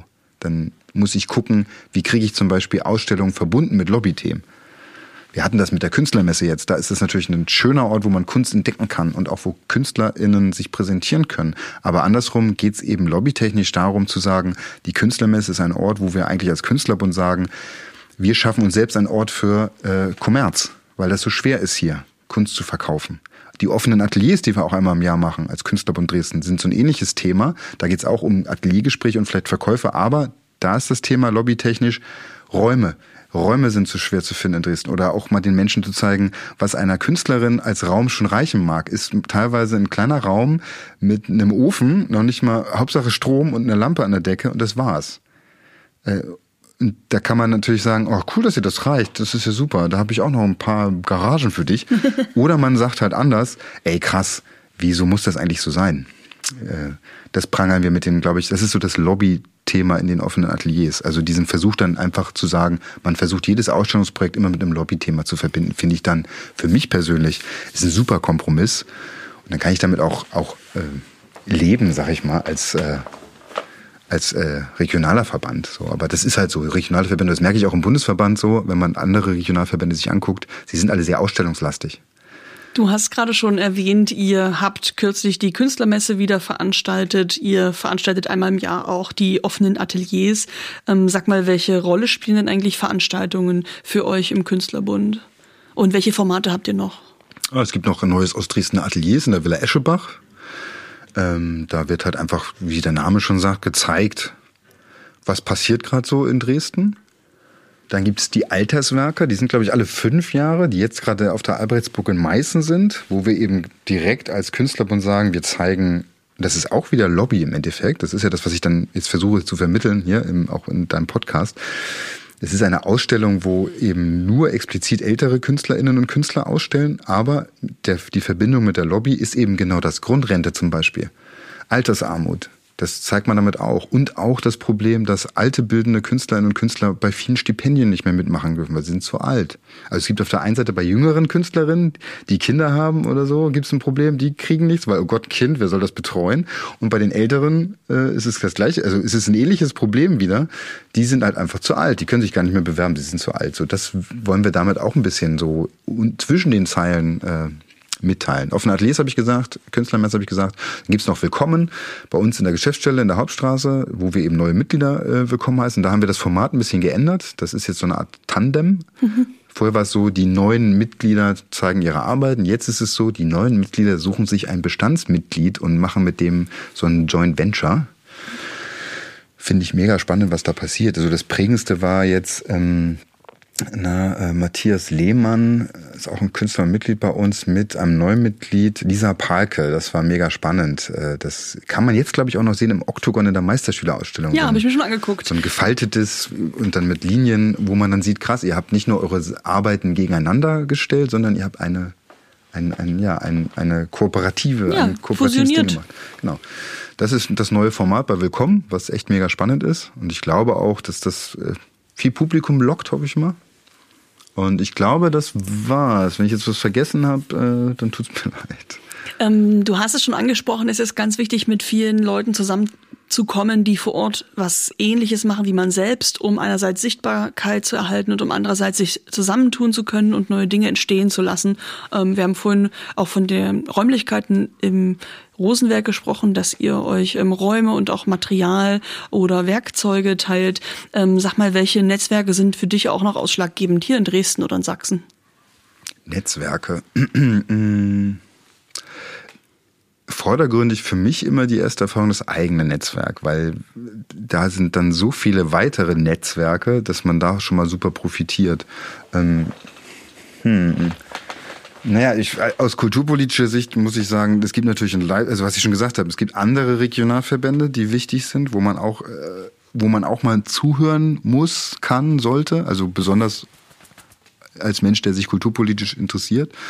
Also auch mal nach Chemnitz zum Beispiel ist ganz spannend, weil Kulturhauptstadt etc. und da gibt's auch einen Chemnitzer Künstlerbund, der mit, Mitglied im Landesverband ist. Sollte man nicht so außer Acht lassen. Ich habe auch schon öfter mal spekuliert, ob ich nach Chemnitz ziehe, weil vielleicht sind da Arbeitsräume und Räume noch, ups, Räume noch günstiger. Ähm, dann natürlich Konglomerat mit seinem ganzen ähm, auch Werkstattverbund, offene Werkstätten. Dann WGD als Branchenverband. Also ich sitze ja auch hier in eurem Podcast und auch wahrscheinlich Kreatives Sachsen. Dann bin ich wieder auf der Landesebene so, weil das auch spannend ist, weil ich auch schon mal in, äh, ah, wo war das jetzt? War das nicht auch Chemnitz? Da hat äh, kreatives Chemnitz heißt es dann aber. Äh, die haben so ein äh, Späti, so ein Kunstprojekt gehabt. Ja, das holt jetzt wieder zu weit aus. Aber da ist mir auch das aufgefallen, wie wichtig das ist, dass es eben nicht nur man nicht nur in seiner eigenen Bubble Dresden lebt, sondern also ich würde sagen, andere Netzwerke würde ich erstmal sagen, ich guck weiter. Weil Dresden-Netzwerke, ich glaube, da kenne ich irgendwie alle so, fällt mir jetzt nichts ein, aber nicht aus dem Grund, weil ich nicht weiß, sondern ich glaube, weil man das so allgegenwärtig immer wahrnimmt, aber eher so auf internationalem oder nationalem Parkett finde ich dann spannender.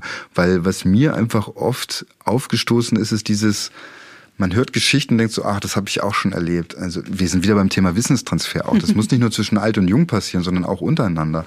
So, und ihr macht jetzt die gleichen Fehler wieder, die wir schon gemacht haben, zum Beispiel. So, das finde ich schade. Das passiert ja leider zu oft. Deswegen einfach mal äh, rumgucken.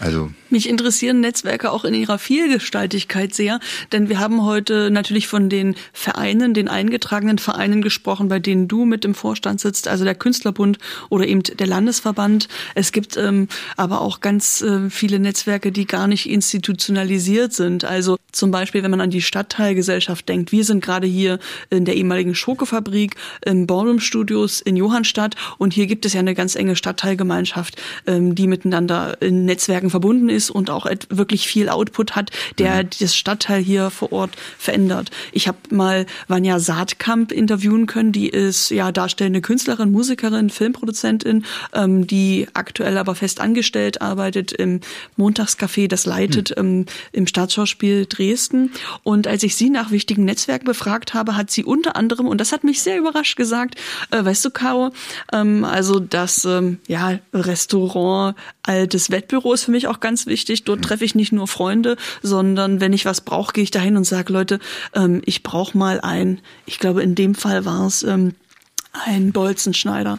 Und das hat, dann konnte sie sich dort einen ausleihen für zwei Tage, hat ihn wieder zurückgebracht und einfach sofort und kurz, also kurzfristige, unkomplizierte Hilfe zu bekommen und zu wissen, man ist sich ähm, freundschaftlich ähm, verbunden und kann auch mal unkonventionelle Anfragen stellen, um sich weiterzubringen und nicht immer nur so Fokus auf die sachbezogene Netzwerkarbeit, mhm. ähm, die im Netzwerktitel steht.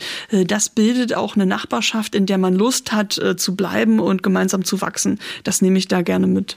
Finde ich super, auch dass sie das gesagt hat mit, ich gehe ins Wettbüro, so wo man eigentlich denkt, da trinke ich ein Bier oder so und mache mal Feierabend. ja.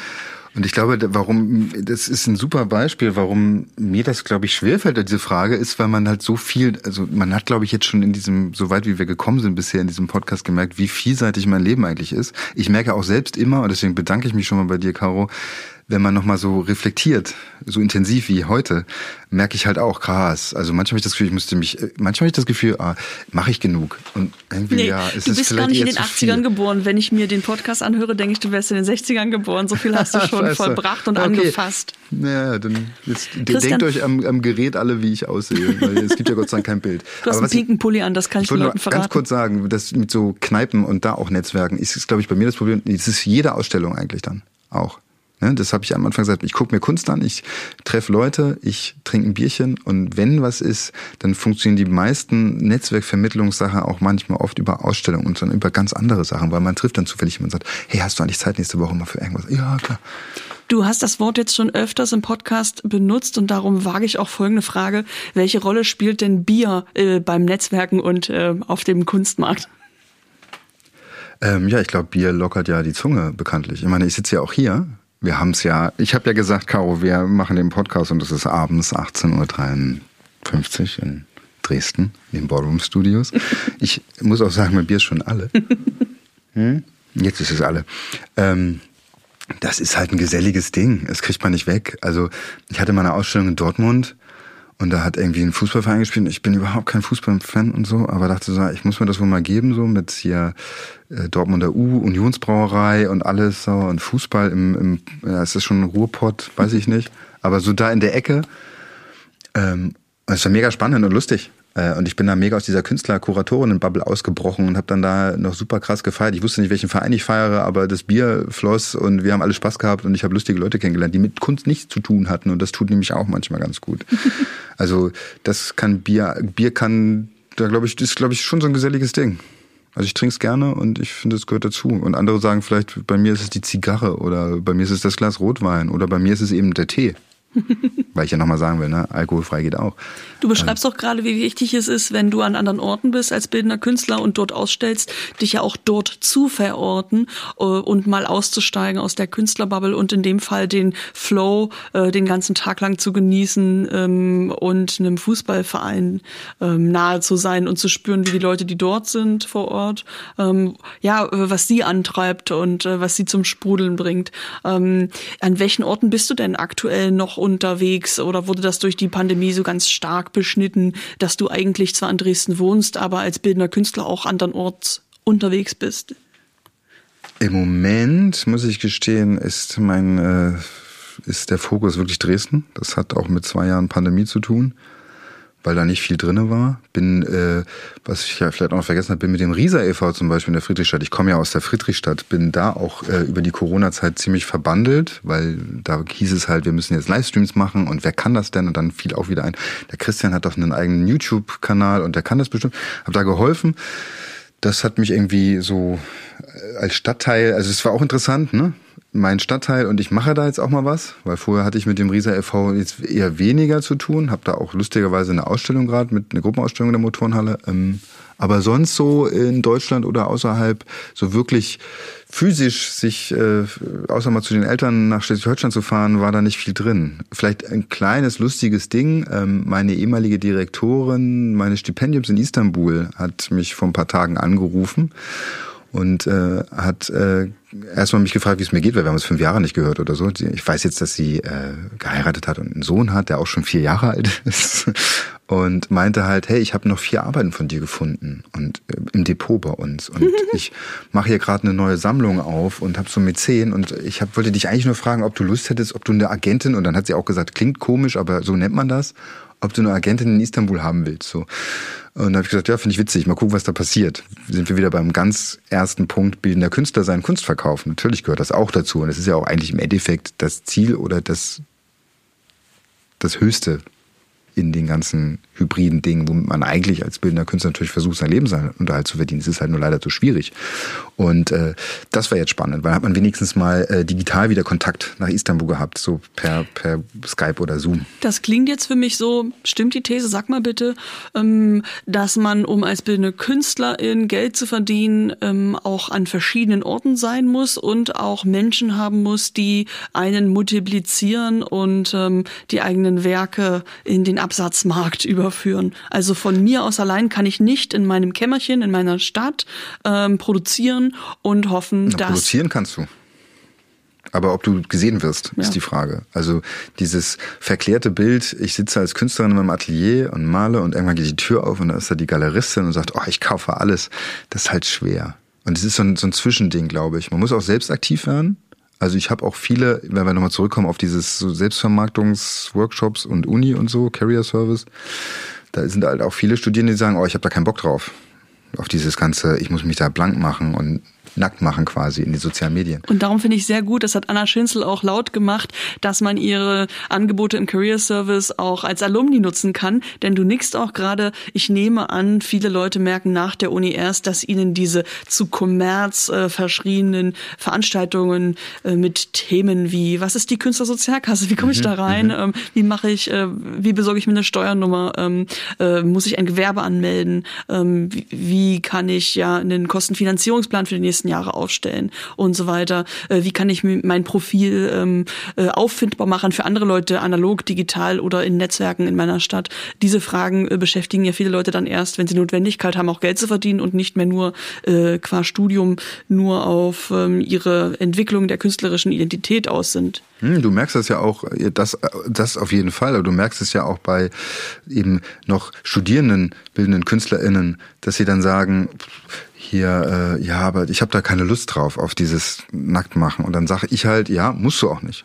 Aber, Aber wer ist, Lust hat, Geld zu verdienen, Genau, und es ist auch nicht nackt machen, weil du entscheidest ja immer, was du da machst. Und äh, es geht ja bei, dann nehmen wir mal Instagram, es geht ja nicht darum, mein Leben, ich muss jetzt mein Leben da, um erfolgreich zu sein, muss ich mein ganzes Leben zeigen, meine Katze, meine Hund, mein Baby, was auch immer. Nee, man macht ja ein kommerzielles Profil, man zeigt seine Kunst. Und da hat man halt wenig mit Privats, äh, also Vermischung mit Privatsphäre zu tun, glaube ich so. Deswegen, da nehme ich dann schon mal die Angst. Aber wir leben nun mal in einer Welt, die sich digital verändert hat und auch durch Corona noch mal mehr digitalisiert hat und wenn man auf der einen Seite sagt, ich will mit meiner Kunst erfolgreich sein und sich dann vielen Dingen, glaube ich, äh, versagt oder die ablehnt, dann wird es halt schwierig. Aber was ich auch noch sagen will, Vitamin B.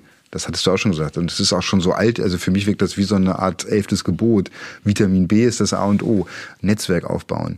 Auf Ausstellungen rumrennen, Leute kennenlernen. Und das ist so wie jetzt mit meiner äh, ehemaligen Direktorin aus Istanbul, die halt jetzt keine Direktorin mehr ist, sondern äh, Kunstagentin und mich halt fragt, hey, und ich halt nur gesagt habe, Gott sei Dank habe ich damals in Istanbul fünf Arbeiten liegen gelassen und die sind auch immer noch aktuell und das ist super und das passt ja zusammen. Also dieses, manchmal muss man ganz viel buttern am Anfang und man darf sich nicht so, äh, man darf sich nicht unterkriegen lassen. Manchmal profitiert man von diesem Netzwerk, was man aufbaut, erst Jahre später, weil dann passiert irgendwas. Dann fällt irgendjemand im Netzwerk ein, ey, ich habe doch mit dir mal so ein tolles Gespräch geführt. Ich mache da jetzt eine Ausstellung. Mir ist eingefallen, deine Arbeit würde da so gut reinpassen. Also manchmal dauert das einfach. Man darf da nicht so was Schnelles. Und das gilt auch für die kulturpolitische Arbeit. Ich habe auch drin reingegangen und gedacht, jetzt ändere ich die Welt hier in Dresden. Ja, Pustekuchen. Das ist nicht so einfach. Man muss da mit vielen Hürden, Gremien arbeiten, Kulturausschuss, Kulturamt. Da kann man nicht von heute auf morgen äh, Verbesserungen fordern. Das sind langwierige, jährliche, äh, über zehn Jahre. Also es sind einfach weißt du nix auch, ja. Es sind lange Prozesse und äh, das muss man auch einsehen und akzeptieren. Das Ja, in diese Prozesse hätte ich jetzt gern mal einen Einblick. Kannst du uns sagen, what's the next big thing hier in Dresden oder Sachsen? Was sind äh, die äh, kleinen Schritte ähm, und worauf arbeitest du oder auch ihr im Künstlerbund hin? Ich glaube schon, und das sage ich jetzt mal so bundesweit, ich nehme das jetzt mal bundesweit, weil das sind auch die Probleme mit hm, zum Beispiel Ausstellungsvergütung. Woran koppelt man so ein Gesetz zum Beispiel? Wenn man das Urhebergesetz nimmt, also es gibt das europäische, aber auch das deutsche, dann hat man immer das Problem, man hat Bundesgesetze. So ein Land kann dann, also ein Bundesland kann dann da wenig mitmachen und eine Kommune noch weniger.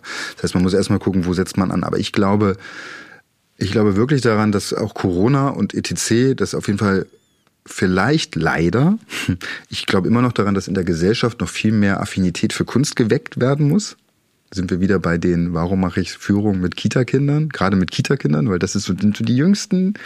Und wenn ich die prägen kann auf eine Art, dass sie merken, Kunst ist cool, Kunst bringt Spaß, haben die vielleicht einen anderen Bezug zur Kunst in ihrem ganzen Leben. So, das ist so meine Naivität, dass sich da noch viel passiert oder dass sich da noch viel ändert in der Gesellschaft. Ich glaube aber politisch ist schon viel passiert, weil einfach deutlich geworden ist, so ähm, ja, das läuft immer ja. Jetzt haben wir Corona, es läuft nicht. Wir müssen da irgendwie Programme führen. Man hat erstmal gemerkt in der Politik, die sind voll überfordert mit unserem Berufsstand. Was sind wir überhaupt so? Sind wir selbstständig? Sind wir freiberuflich? Haben wir Betriebskosten? So dieses ganze Debakel wo ich auch an andere künstlerische Genres denke. Ne? Ein Schauspieler hat vielleicht so einen kleinen Raum oder macht zu Hause, der hat keine Betriebsausgaben, muss trotzdem was zu essen haben. So und der kriegt, der fällt halt durch ganz viele Corona-Hilfsprogramme durch. Da muss nachgebessert werden, aber nicht jetzt, weil Corona noch weitere fünf Jahre gehen soll, sondern nachgebessert werden generell ja, man sagt auch, dass die Corona-Krise ja viele Probleme gar nicht neu aufgemacht hat, sondern eher wie so ein Brennglas nochmal genau. den Fokus kristallisiert hat und man jetzt ganz stark sieht, wo muss man überhaupt gesellschaftlich ansetzen, um Selbstständigen in der Kultur- und Kreativbranche auch eine, überhaupt einen fairen Arbeitsmarkt und eine faire Rahmenbedingung für ihre Arbeit überhaupt bilden ja zu können. Und ähm, Corona war dann quasi wie so ein Brandbeschleuniger, so dass man ganz stark sieht, wie viele hunderttausende Menschen das in Deutschland betrifft, denen jetzt geholfen werden muss. Und da bist du ja zumindest auch in Sachsen ganz vorne mit dabei, ganz klar zu sagen, ähm, was muss sich ändern und was muss auch bleiben und eben nicht nur pandemiebedingt kurzfristig installiert werden. Genau. Also ja, du hast eigentlich gut zusammengefasst. Das ist es eigentlich. Das ist dieses Brennglas. Es ist, war vorher schon alles da. Nur jetzt sehen wir es mal, weil wir jetzt wirklich Leute haben, die beim Amt sitzen oder kein, kein Geld mehr haben, was zu essen zu kaufen oder oder. Und im Endeffekt ist es das ganze prekäre Dasein, das schon ewig dahin fristet. Die haben es nur immer noch mal irgendwie händewürgend geschafft. wir bildende Künstlerinnen im, im Gesamten, wir sind ja keine Wohlverdiener. Also ich sag's ja selbst immer, wir verdienen manchmal so viel Geld, dass es halt für äh, für Hartz IV zu viel ist, für Wohngeld auch zu viel. Und das, du bist immer genau in diesem Zwischenbereich. Es ist zu viel für alle Sozialleistungen, aber du denkst auch manchmal, ach, hätte ich das, dann könnte ich mich von der GEZ befreien lassen oder das. Könnte ich da wieder Geld sparen oder ich kriege hier eine, eine ermäßigte Fahrkarte oder Jahresabo von der DVB oder irgendwie. Wir fallen halt immer raus, wir dann doch noch ein bisschen zu viel verdienen. Und ich bin ja auch jetzt mal gespannt mit dem ganzen Energiegeld und Heizkosten, ob ich zum Beispiel als bildender Künstler in meinem ganz speziellen persönlichen Fall überhaupt da irgendwas sehe, weil es ist das gleiche Dilemma. Ich habe kein Wohngeld, weil dafür habe ich zu viel, habe also kein Bescheid oder Bescheinigung für, für, für den Staat, sage ich mal in der Hinsicht, äh, habe aber auch nicht viel mehr. Könnte also, was weiß ich, 300 Euro Heizkostenzuschuss auch gut gebrauchen, aber ich falle wahrscheinlich wieder durchs Raster. So, äh, und ich glaube, es wird viele betreffen, auch eben in der Kunst, weil wir eben so ganz ominöse, äh, ähm, also ominös sind wir nicht. Für mich ist es ja normal, aber für die Gesellschaft oder ein, ein Finanzsystem, sage ich mal, sind wir immer so ein bisschen so, man fühlt sich manchmal wie so ein schwarzes Schaf. Man wird nicht so ganz ernst genommen als Unternehmerin. Äh, man wird manchmal so abgestraft, wie das ist auch Hobby, was sie da machen. Ähm, ich glaube, da wird sich hoffentlich auch was ändern. Ich habe immer gesagt, als Corona losging, ey, wir müssen die Chance anpacken, weil nie so sehr wie jetzt waren wir so sichtbar und auch so geschlossen, gemeinsam, auch über die. Ja. Na, ihr, ich meine, WGD vertritt ja auch, du hast es am Anfang ja gesagt, ne, zwölf Monate, zwölf Teilbereiche. Ich meine, Kreativwirtschaft, jetzt sind wir alle sichtbar und wir sind alle dieses, das würde ich gerne mitnehmen. Auch eben viel mehr gemeinsam. Ich sage auch immer, wir müssen eigentlich viel mehr auch mit der darstellenden Kunst. Ich meine, es gibt ja so tolle Sachen in Dresden. Tanznetz, äh, Clubnetz. Es gibt so tolle Sachen, dass wir da einfach auch mal zusammen gucken. Ich meine, ich weiß, dass das, wie heißt der Laden? Na komm, war ich bin ich schon mal äh, betrunken, mega auf die Fresse geflogen. Ähm, Sektor, die machen ja auch immer Kunstmarkt, also die machen ja auch Kunst und das ist ein Club, so also auch diese Vernetzung ist ja wichtig. Und da müssen wir auch mal viel mehr zusammenarbeiten. Oder äh, OKA, äh, wo Kunst passiert. Es gibt so viele tolle Clubs in Dresden, die auch offen sind dafür. Jetzt einfach den Vibe nehmen, auch wenn es ein trauriger Vibe ist durch Corona und noch mehr prekäre Situationen, aber das noch mitnehmen und einfach der Politik sagen, hey, bam. Ich meine, wir haben eine neue Bundesstaatsministerin für Kultur und Medien. Ich bin gespannt. Ich habe jetzt nur kurz, äh, bevor wir hier uns hingesetzt haben, noch mitbekommen, dass der Etat dieses dieses Amtes erhöht wurde, auch für die bildende Kunst. Also es gibt ein bisschen mehr Geld, weil man ja auch sagen muss, nie waren wir so sichtbar als bildende Künstlerin, aber auch nie hat der Staat so viel Geld für uns locker gemacht. Das darf man auch nicht vergessen. Bei der das ganzen hängt Kritik. zusammen. Ja. Und auch mit äh, ja, der Arbeit des Landesverbandes, äh, Mhm. bei dem du im Vorstand sitzt. Und das dockt auch ganz gut an in meine nächste, pass auf, kritische Frage. Oh, oh. Ähm, denn du sagst, ähm, ja, ähm, du selber Ich und lehne auch mich der mal Künstler. zurück, warte, ich lehne mich schon mal zurück. Ich muss mich entspannen. Ja, jetzt. Jetzt darfst du, Entschuldigung, ich wollte dich nicht unterbrechen, Gabo. Jetzt darfst du die kritische Frage stellen. Ich habe Angst. Ähm, Du sorgst als Künstler, aber auch als Teil vom Künstlerbund Dresden und vom Landesverband für Bildende Kunst Sachsen e.V. dafür, dass freischaffende KünstlerInnen in Dresden und Sachsen nicht durchs Raster fallen. Ähm, ja, schadet das eigentlich deiner künstlerischen Arbeit, wenn du so viel Zeit und Energie und auch Sichtbarkeit als Kulturpolitiker, man muss leider sagen ehrenamtlicher ähm, Kulturpolitiker, ähm, aufwendest? Schadet das deiner Arbeit als bildender Künstler? Ähm, ich könnte mir vorstellen, dass du weniger Zeit für deine eigene Kunst hast, aber wie frisst es denn deine Energien und wie haushaltest du als eben Künstler und ähm, Kulturpolitiker, Ehrenamtlicher?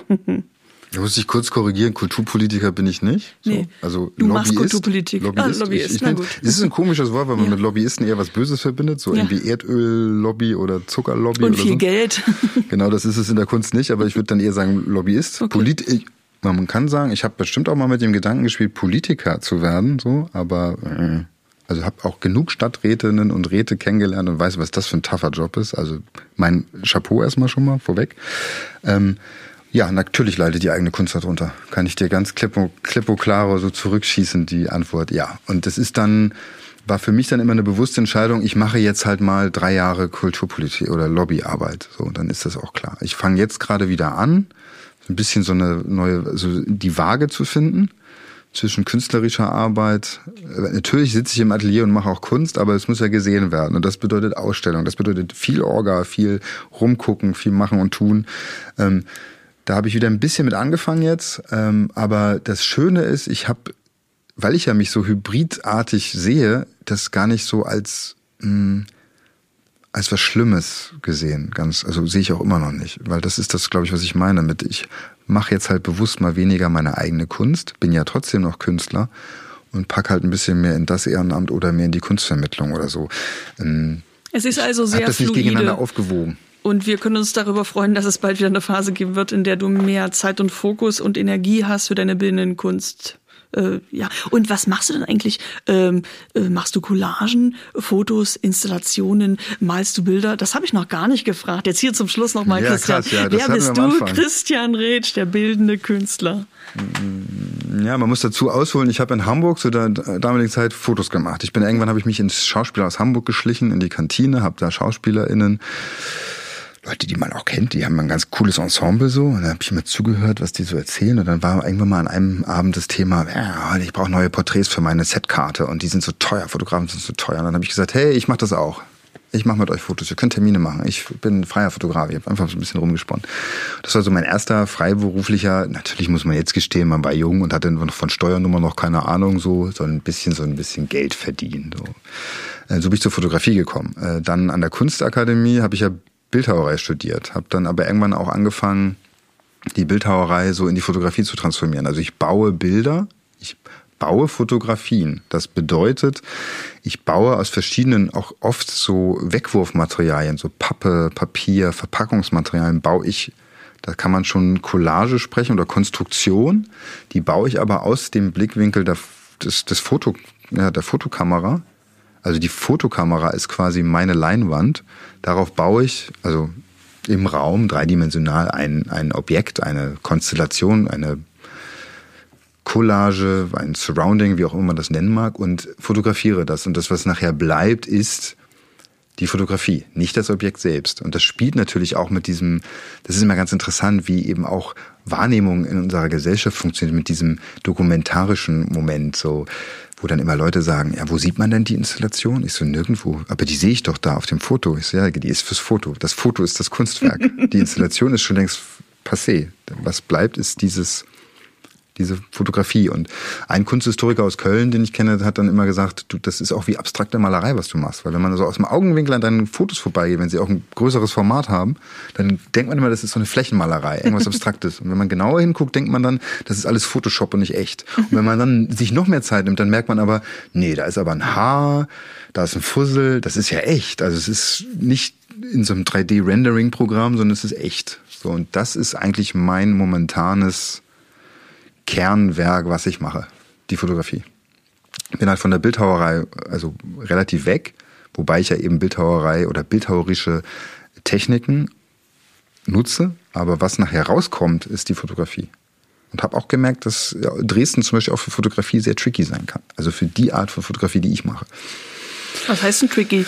Ja, ich finde das immer so krass, als ich so, eben bevor ich nach Dresden gezogen bin, habe ich mich so ein bisschen über die Stadt informiert und dann gibt's hier Pentagon und alles, so die großen Kamerawerke, die es hier gab, äh, Aqua auch, also auch vor Krieg, dann auch DDR-geschichtlich, so richtig krasse Fotoindustrie und dachte dann am Anfang so, ah, wenn ich hier hinkomme, dann gibt's ja einen mega krassen Markt und auch eine mega krasse Community. Und im Endeffekt gibt's so Bautzner 69 als Ort, wo Fotografie passiert, äh, technische Sammlung gibt's und es gibt äh, Raskolnikow, so fällt mir noch ein, die Fotosausstellung machen. Und da merke ich aber auch oft, es ist so, ich will damit nicht andere Fotografie bestrafen, aber es ist eine andere Fotografie als meine. Ich habe ja wirklich gesagt, ich bin auch kein Fotograf, ich bin Bildhauer. Ich benutze nur die Kamera und die Fotografie als Handwerkszeug, als Medium. Und ich äh, merke halt, dass man das deswegen schwieriger hat, weil es halt auch gute Berufsfotografen gibt und Fotografinnen. Ähm, aber damit kollidiere ich immer, weil ich sehe dann halt schöne Ausstellungen, wo ich sage, geile Architekturfotografie. Cool. Oder schöne Porträts. Aber das ist halt genau das, was ich nicht mache. Ich zeige nicht die Kultur, die wir um uns herum haben, Häuser, Menschen, sondern ich baue so meine eigenen Welten. Und da ist es dann tricky, wo man dann echt so merkt, so, oh, okay, das verstehe ich jetzt, das ist mir zu, das ist mir zu viel gerade oder so. Da ist so tricky hier. Das wusste ich nicht. Aber das ist ja interessant. Das ist ja auch vielleicht mit die künstlerische Aufgabe, Leuten da ein bisschen wachzurütteln und einfach mal so Sehgewohnheiten neu beizubringen oder anders oder wie auch immer. Und sag mal, wo kann ich denn deine Kunst demnächst sehen? Bahnt sich da schon ein neuer Ausstellungsort oder Datum Also an? noch kann man sie sehen in, im Riesa e.V. in der Motorenhalle. Ah, ja.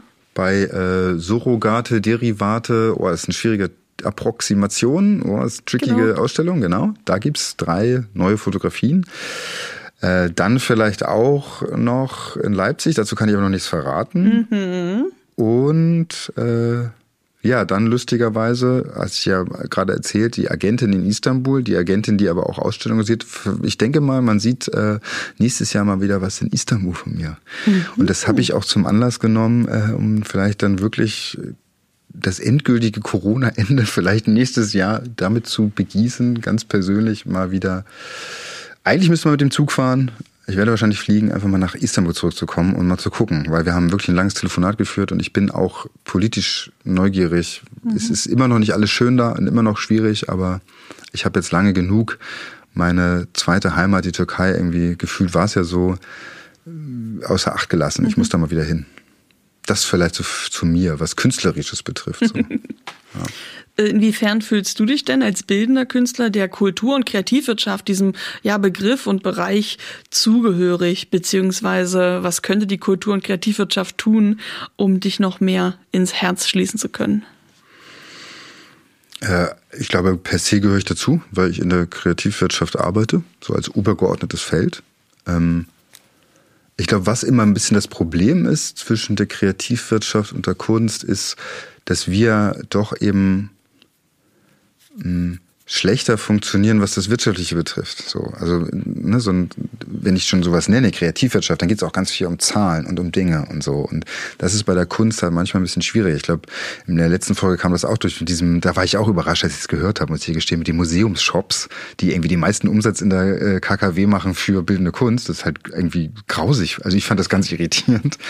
Aber das ist, glaube ich, so ein Problem in so einem wirtschaftlichen Feld wo man immer sehr viel mit Zahlen jongliert. Äh, aber ich glaube eben, wir haben als bildende Künstlerinnen und Künstler ganz viele andere Qualitäten, die auch wichtig sind, äh, wo man auch viel mehr noch miteinander in Diskurs gehen kann. Ich habe das auch immer gesagt, auch als jetzt eben Lobbyist, so dieses, die Wirtschaft müsse viel mehr auf uns hören zum Beispiel. also ich kenne bildende KünstlerInnen, die haben ihren Job so weit gedehnt, sag ich mal, mit der Vorstellungskraft, die in der Unternehmensberatung tätig sind, in Unternehmen und Kommunikation machen für Unternehmen, mhm. weil einfach Unternehmen, wenige leider, kapiert haben, krass, du hast Kunst studiert, du bist Künstlerin, aber du kannst um acht Ecken denken statt um vier. So, und das ist halt spannend. Und das machen die und da haben viele Firmen dann schon oder immer mehr, hoffe ich, langsam so den, das so kapiert und sagen, hey, wir könnten eigentlich auch mal eine bildende Künstlerin, einen bildenden Künstler pro Firmensitz einstellen als irgendwie Berater. Weil du weißt nie, was passiert. Manchmal kommen wir nämlich auch ganz andere Ideen, weil wir ganz anders denken. Also dieses Think Tank-artige, da könnte, glaube ich, auch die äh, Kreativwirtschaft noch mit profitieren. Und ich glaube aber auch so generell mir gefällt dein Leitspruch ähm, sehr gut, dass man äh, als Künstlerin ja um weit mehr als acht Ecken denken kann und damit ja auch, ich sag mal, verschiedene Zukunftsvorstellungen hat, die man ähm, ausdeklinieren und gegeneinander abwägen kann, um zu schauen, was wäre möglich, damit man dann entscheiden kann, was soll möglich werden. Und das heißt, wir lassen die Welt nicht nur auf uns zukommen, sondern gestalten schon jetzt in der Gegenwart die Zukunft äh, ganz bewusst mit. Und das ist wie ich finde, wenn gleich die zwölf Teilbranchen sich doch stark voneinander unterscheiden, aber eben ein gemeinsamer Nenner, dass wir ähm, ja mögliche Zukünfte entwerfen, schauen, wie sie wirken, überlegen, was wollen wir mitbedenken, äh, was äh, was soll in der Zukunft mehr Fokus bekommen und dann können wir das auch lenken. Und da mhm. finde ich tatsächlich, dass wir, ähm, du merkst schon, ich sage wir, ich bin nämlich die Diplom-Kulturwissenschaftlerin ähm, und meine Dozentin Frau Mandel, die hat Kulturpolitik Politik unterrichtet und die sagte immer, ähm, also das ist jetzt wirklich schon zwölf Jahre her, ähm, also jedes, jede Firma, jedes Unternehmen äh, braucht eine Kulturwissenschaftlerin oder einen Kulturwissenschaftler ähm, in in, in der Firma, um gerne auch erst, wenn man eingestellt wurde, zu schauen, was die Person dann dort tun könnte, denn das zwischen den Stühlen ist so wichtig. Ähm, bei manchen Firmen wäre das vielleicht eine Art von Community Building. Du hast heute davon gesprochen, wie man auch ein bestehendes Netzwerk neu beleben und an die ja digitale äh, Weise anpassen kann. Ähm, für andere bedeutet das ähm, vielleicht dass man ja die Unternehmensentwicklung voranbringt oder eine höhere Partizipation. Wir haben auch über kulturelle Bildung heute gesprochen. Also wenn sich Menschen im Unternehmen ähm, mehr dem Unternehmen verbunden fühlen und auch ihre eigenen Ideen einbringen und nicht nur ausführen, was sie tun sollen, sondern dann auch selber Ideen schöpfen, die umgesetzt werden und ihre Selbstwirksamkeit entdecken. Das äh, könnte auch eine Möglichkeit sein, wie KünstlerInnen, KulturwissenschaftlerInnen in Firmen fungieren könnten. Und ganz am Anfang unseres Gesprächs, da erinnere ich mich gerne zurück, hast du auch gesagt, ähm, es gibt so viel, das bildende KünstlerInnen tun müssen, um das, was sie Produzieren auch ans Publikum zu bringen. Also man ist auch oft ähm, Projektkoordinator oder ähm, Öffentlichkeitsmitarbeitende und hat so viele Fäden in der Hand, ähm, als ähm, wäre man fünf verschiedene Arbeitsbereiche, die in größeren Firmen in Abteilungen unterteilt werden, aber man ist das alles in einer Person. Also man ist ein Tausendsasser, vielgestaltig unterwegs, ähm, oft autodidaktisch. Und ähm, das hast du vorhin gesagt, müssen wir lauter machen, ähm, denn wir stehen eben nicht nur an der Leinwand oder ähm, inszenieren ähm, ja äh, Bilder für Fotografien, ähm, sondern wirken in die Gesellschaft hinein und sind vor allen Dingen auch VermittlerInnen ähm, und ganz wichtig. Ähm, und das fand ich schön bei dir ganz am Anfang, hast du gesagt, Kulturvermittlung ist eben nicht, wenn ich den Leuten erkläre, was die Urheberin damit sagen wollte, sondern wenn ich mit dem Publikum, in deinem Fall waren es heute Kinder, ähm, ins Gespräch komme, wie wirkt es auf euch, was setzt es in euch frei? Und du sagtest auch, es ist ganz wichtig, dass ihr nicht nur schaut und auf euch wirken lasst, sondern selber auch ähm, Hand anlegt. Also in deinem Workshop heute habt ihr, du sagtest, Blumen gemalt, mit Augen zu in dem Fall. Und da merkt man, wenn ich selber Kunst äh, ausführen kann und das ein Teil von dem ist, was ich tue, äh, dann entdecke ich das auch als Vehikel für mich. Und es ist eben nicht nur etwas Schönes, das an der Wand hängt. Denn das fand ich ähm, einen wunderbaren Einstieg von dir. Du hast ähm, das interpretiere ich jetzt ganz kurz gefasst gesagt, Kunst ist nicht dafür da, schön zu sein, denn die Blume, die ich mit Augen zumale, ja, die ähm, ist eine Blume und es geht gar nicht darum, öfters mal die Augen heimlich zu öffnen, um zu schauen, ob die ins Raster passt. Und da, also so viel jetzt zur Zusammenfassung unseres Gesprächs. Ähm, Christian, ähm, ja, die Menschen, die diesen Podcast nicht nur heute hören, wissen schon, welche letzten drei Fragen ich dir stellen möchte. Darum fange ich einfach mal an und frage, was willst du in Dresden mal erleben? In Dresden mal erleben. Hm, hm, hm. Ja, aber ich schließe an deine Zusammenfassung an, denn du hast recht. Wir sind so vielfältig, wir bilden KünstlerInnen. Wir machen fünf Jobs gleichzeitig. Was ich in Dresden mal erleben will, das wäre so toll, wenn Dresden die erste Stadt in Deutschland wäre, dass wir für unser ganzes Multitasking auch fair und akkurat und gut entlohnt werden. Das wäre schön, das fände ich cool. Einfach mal Geld für die ganze Arbeit zu bekommen, dass man davon leben kann. Das würde ich, ich bleibe einfach voll beim Lobbythema. Das würde ich mir wünschen. Und ich fände es cool, wenn Dresden da so ein Leuchtturm ist, weil damit rechnet keiner. Glaube ich. Oder ja. Du hast drei Fragen gesagt. Ich warte Nummer auf, zwei heißt, was möchtest du uns empfehlen? Was kommt ja. aus Dresden, das noch mehr Leute sehen müssen oder hören? Äh, wir haben über viele Dinge ja gar nicht geredet, die ich auch mache. So, was ist das TV zum Beispiel? Also ich kann jedem erstmal empfehlen, sich mal den Blog, was ist das, magazine.com anzugucken oder auch mal auf YouTube, was ist das TV zu gucken. Gibt ja ein paar Folgen. Wir haben durch Corona nichts Neues produziert, weil es mit Publikum immer schwierig ist in so einem kleinen, in so einer kleinen Kellerbude da. Aber äh, was die Kulturszene betrifft, ist es ganz spannend. Wir sind ja auch themenübergreifend, nicht nur bildende Kunst, sondern auch Theater, Performance, Musik, mal im, kann man sich gerne mal reingucken, äh, rein äh, switchen, reinziehen, so heißt das. Äh, eigensinnig natürlich noch ganz schnell ins Riesa e.V. Ich glaube, die Ausstellung ist noch bis Ende April offen. um auch was von mir zu sehen und ganz vielen anderen tollen bildenden Künstlerinnen und Künstlern. Auch äh, querbeet, die kommen auch von überall aus Deutschland und auch Europa. Weltweit, glaube ich sogar. Ja, ich glaube sogar weltweit. Mhm. Ähm, und was sonst halt schön wäre auf die Frage, was müssen andere aus Dresden, also so habe ich die Frage verstanden, nicht nur wir in Dresden miteinander, sondern die Leute außerhalb von Dresden. Einfach eben dadurch, dass hier dieser Podcast das alles darstellt auch und zeigt, die ganzen Macherinnen und Macher und Leute eben auch vom Blick von außen auf Dresden einfach mal ein bisschen vergessen. Es ist eben nicht nur so ein Dresden, was sonst immer in der Presse ist mit bösen Nachrichten, sondern hier gibt es auch eine ganz, ganz tolle kreative Szene, die sich äh, mega gut behaupten kann, überall und die auch spannend ist, entdeckt zu werden. Deswegen würde ich gerne alle Leute einladen, außer von Dresden, uns trotzdem besuchen zu kommen. Äh, vielleicht auch an einem Montag, das ist mir egal. Aber eben einfach zu gucken, was gibt's neben dem ganzen dunkelbraun eben auch an vielen tollen Farben hier und die entdecken, bitte. Und mit welcher Teilbranche möchtest du gern mal zusammenarbeiten und äh, ja, welche Synergieeffekte erhoffst du dir dadurch? Ich als Hybridwesen, so äh, Moderator und sowas, also ich bin ja so ein Mensch, der hüpft auch rum und habe auch keine Angst vor Publikum und vor Bühnen. Ich würde gerne mal mit so der Darstellenden viel mehr machen. Also ich weiß zum Beispiel, dass äh, Go Plastic eine coole Company ist mit äh, Cindy Hammer, mit der ich auch schon auf dem Podium saß, wo ich auch gemerkt habe, da gibt's so schöne Schnittmengen. Äh, da würde ich irgendwie viel mehr noch gucken. So, also dass die, die, gerade die darstellende und die bildende Kunst noch viel mehr, weil wir haben auch so viel Schnittmengen durch Performancekunst und und und. Wir müssen eigentlich noch mehr, ich habe es auch schon immer an der Uni gemerkt, wie Fachbereich 1, bildende Kunst, Fachbereich 2, Theater und so, wie die wenig miteinander zu tun haben. Ich fand es immer schade, weil liebe bildende Künstlerinnen und Künstler da draußen, was die Theaterleute und auch die Tänzer uns nämlich voraus haben, ist dieses Kollektive. Die können viel besser in Gruppen arbeiten. Wir sind mehr so die Einzelkämpferinnen und Einzelkämpfer und ich glaube, da können wir uns eine große Scheibe abschneiden von denen.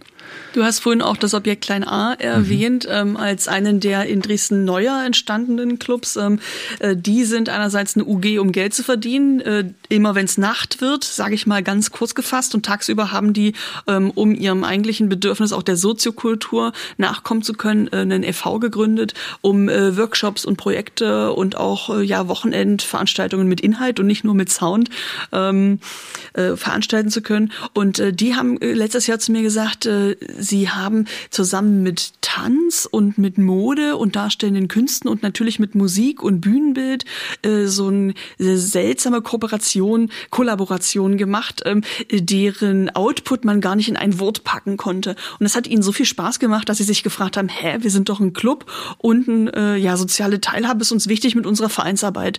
Warum haben wir eigentlich kein eigenes Ensemble? Ja, mhm. warum bieten wir immer nur Veranstaltungen, damit Leute herkommen können? Aber ähm, wie wie wäre es, wenn wir selber auch Kunst produzieren und haben ja dann letztes Jahr auch äh, selber ein Theaterstück, äh, das im Club spielte und das Clubleben thematisierte, auf die Bühne gebracht. Ähm, und äh, ich sehe, wie heftig du nickst und äh, bin gespannt, ähm, wie die Darstellenden und die bildenden Künste auch durch deine Anregung äh, demnächst äh, mehr miteinander in Schwingung geraten. Ich will die Musik nicht außer Acht lassen. Ne? Generell geht es um alle Künste, aber das fände ich jetzt so ganz spannend mal. Ja. Christian, ich danke dir sehr für deine Offenheit ähm, und muss auch sagen, ich erlebe selten Leute, die so jung sind und äh, gleichzeitig Lust haben, ja, mitzugestalten. Und auch du hast es heute am Beispiel, am eigenen Beispiel erläutert, äh, deine eigene Zeit und kreative Energie doch in Richtungen zu lenken, die für dich nicht nur Output herbeiführen, sondern auch ähm, ja Strukturen in Dresden und Sachsen verändern. Vielen Dank für deine Zeit heute, aber auch für deine Lobbyarbeit. Äh, danke, Caro. Und ich habe es ja auch schon gesagt, ne, danke, dass du mir auch nochmal geholfen hast, heute mal so 90 Minuten lang zu reflektieren über mein Leben. Danke dafür und danke für die Einladung. Es hat mir sehr viel Spaß gemacht. Schön, dass du mein Gast warst. Ihr wollt Caro quetscht aus etwas Gutes tun? Dann klickt auf diesen Podcast folgen und hinterlasst eine Bewertung bei Apple Podcast. Wenn ihr in dieser Folge etwas erfahren habt, das ihr zuvor nicht wusstet, dann empfehlt meine Interviews mit kreativen DresdnerInnen gern weiter im Freundeskreis, im Kollegium und in der Nachbarschaft. Caro quetscht aus entsteht in Kooperation mit WGD. Wir gestalten Dresden. Der Branchenverband der Dresdner Kultur- und Kreativwirtschaft macht nämlich AkteurInnen und ihre Kreativprodukte sichtbar und fördert Cross-Innovation innerhalb der zwölf Teilbranchen. Wir sind auch Mitglieder bei WGD und produzieren diesen Podcast gemeinsam hier in den Ballroom Studios in Dresden. Mein Name ist Johannes Gerstengabe. Und ich bin die Moderatorin Caroline Gerlach. 2022 wird WGD zehn Jahre alt. Wie praktisch, dass nicht nur das Jahr, sondern auch die Kultur- und Kreativwirtschaft durch zwölf teilbar ist. Somit feiern wir 365 Tage lang Geburtstag und stellen jeden Monat eine andere Branche des Monats vor. Im März sagen wir Happy Birthday Kunstmarkt und sprechen in zwei Folgen jeweils mit einer Kunsthistorikerin und einer bildenden Künstlerin. Viel Spaß beim Reinhören!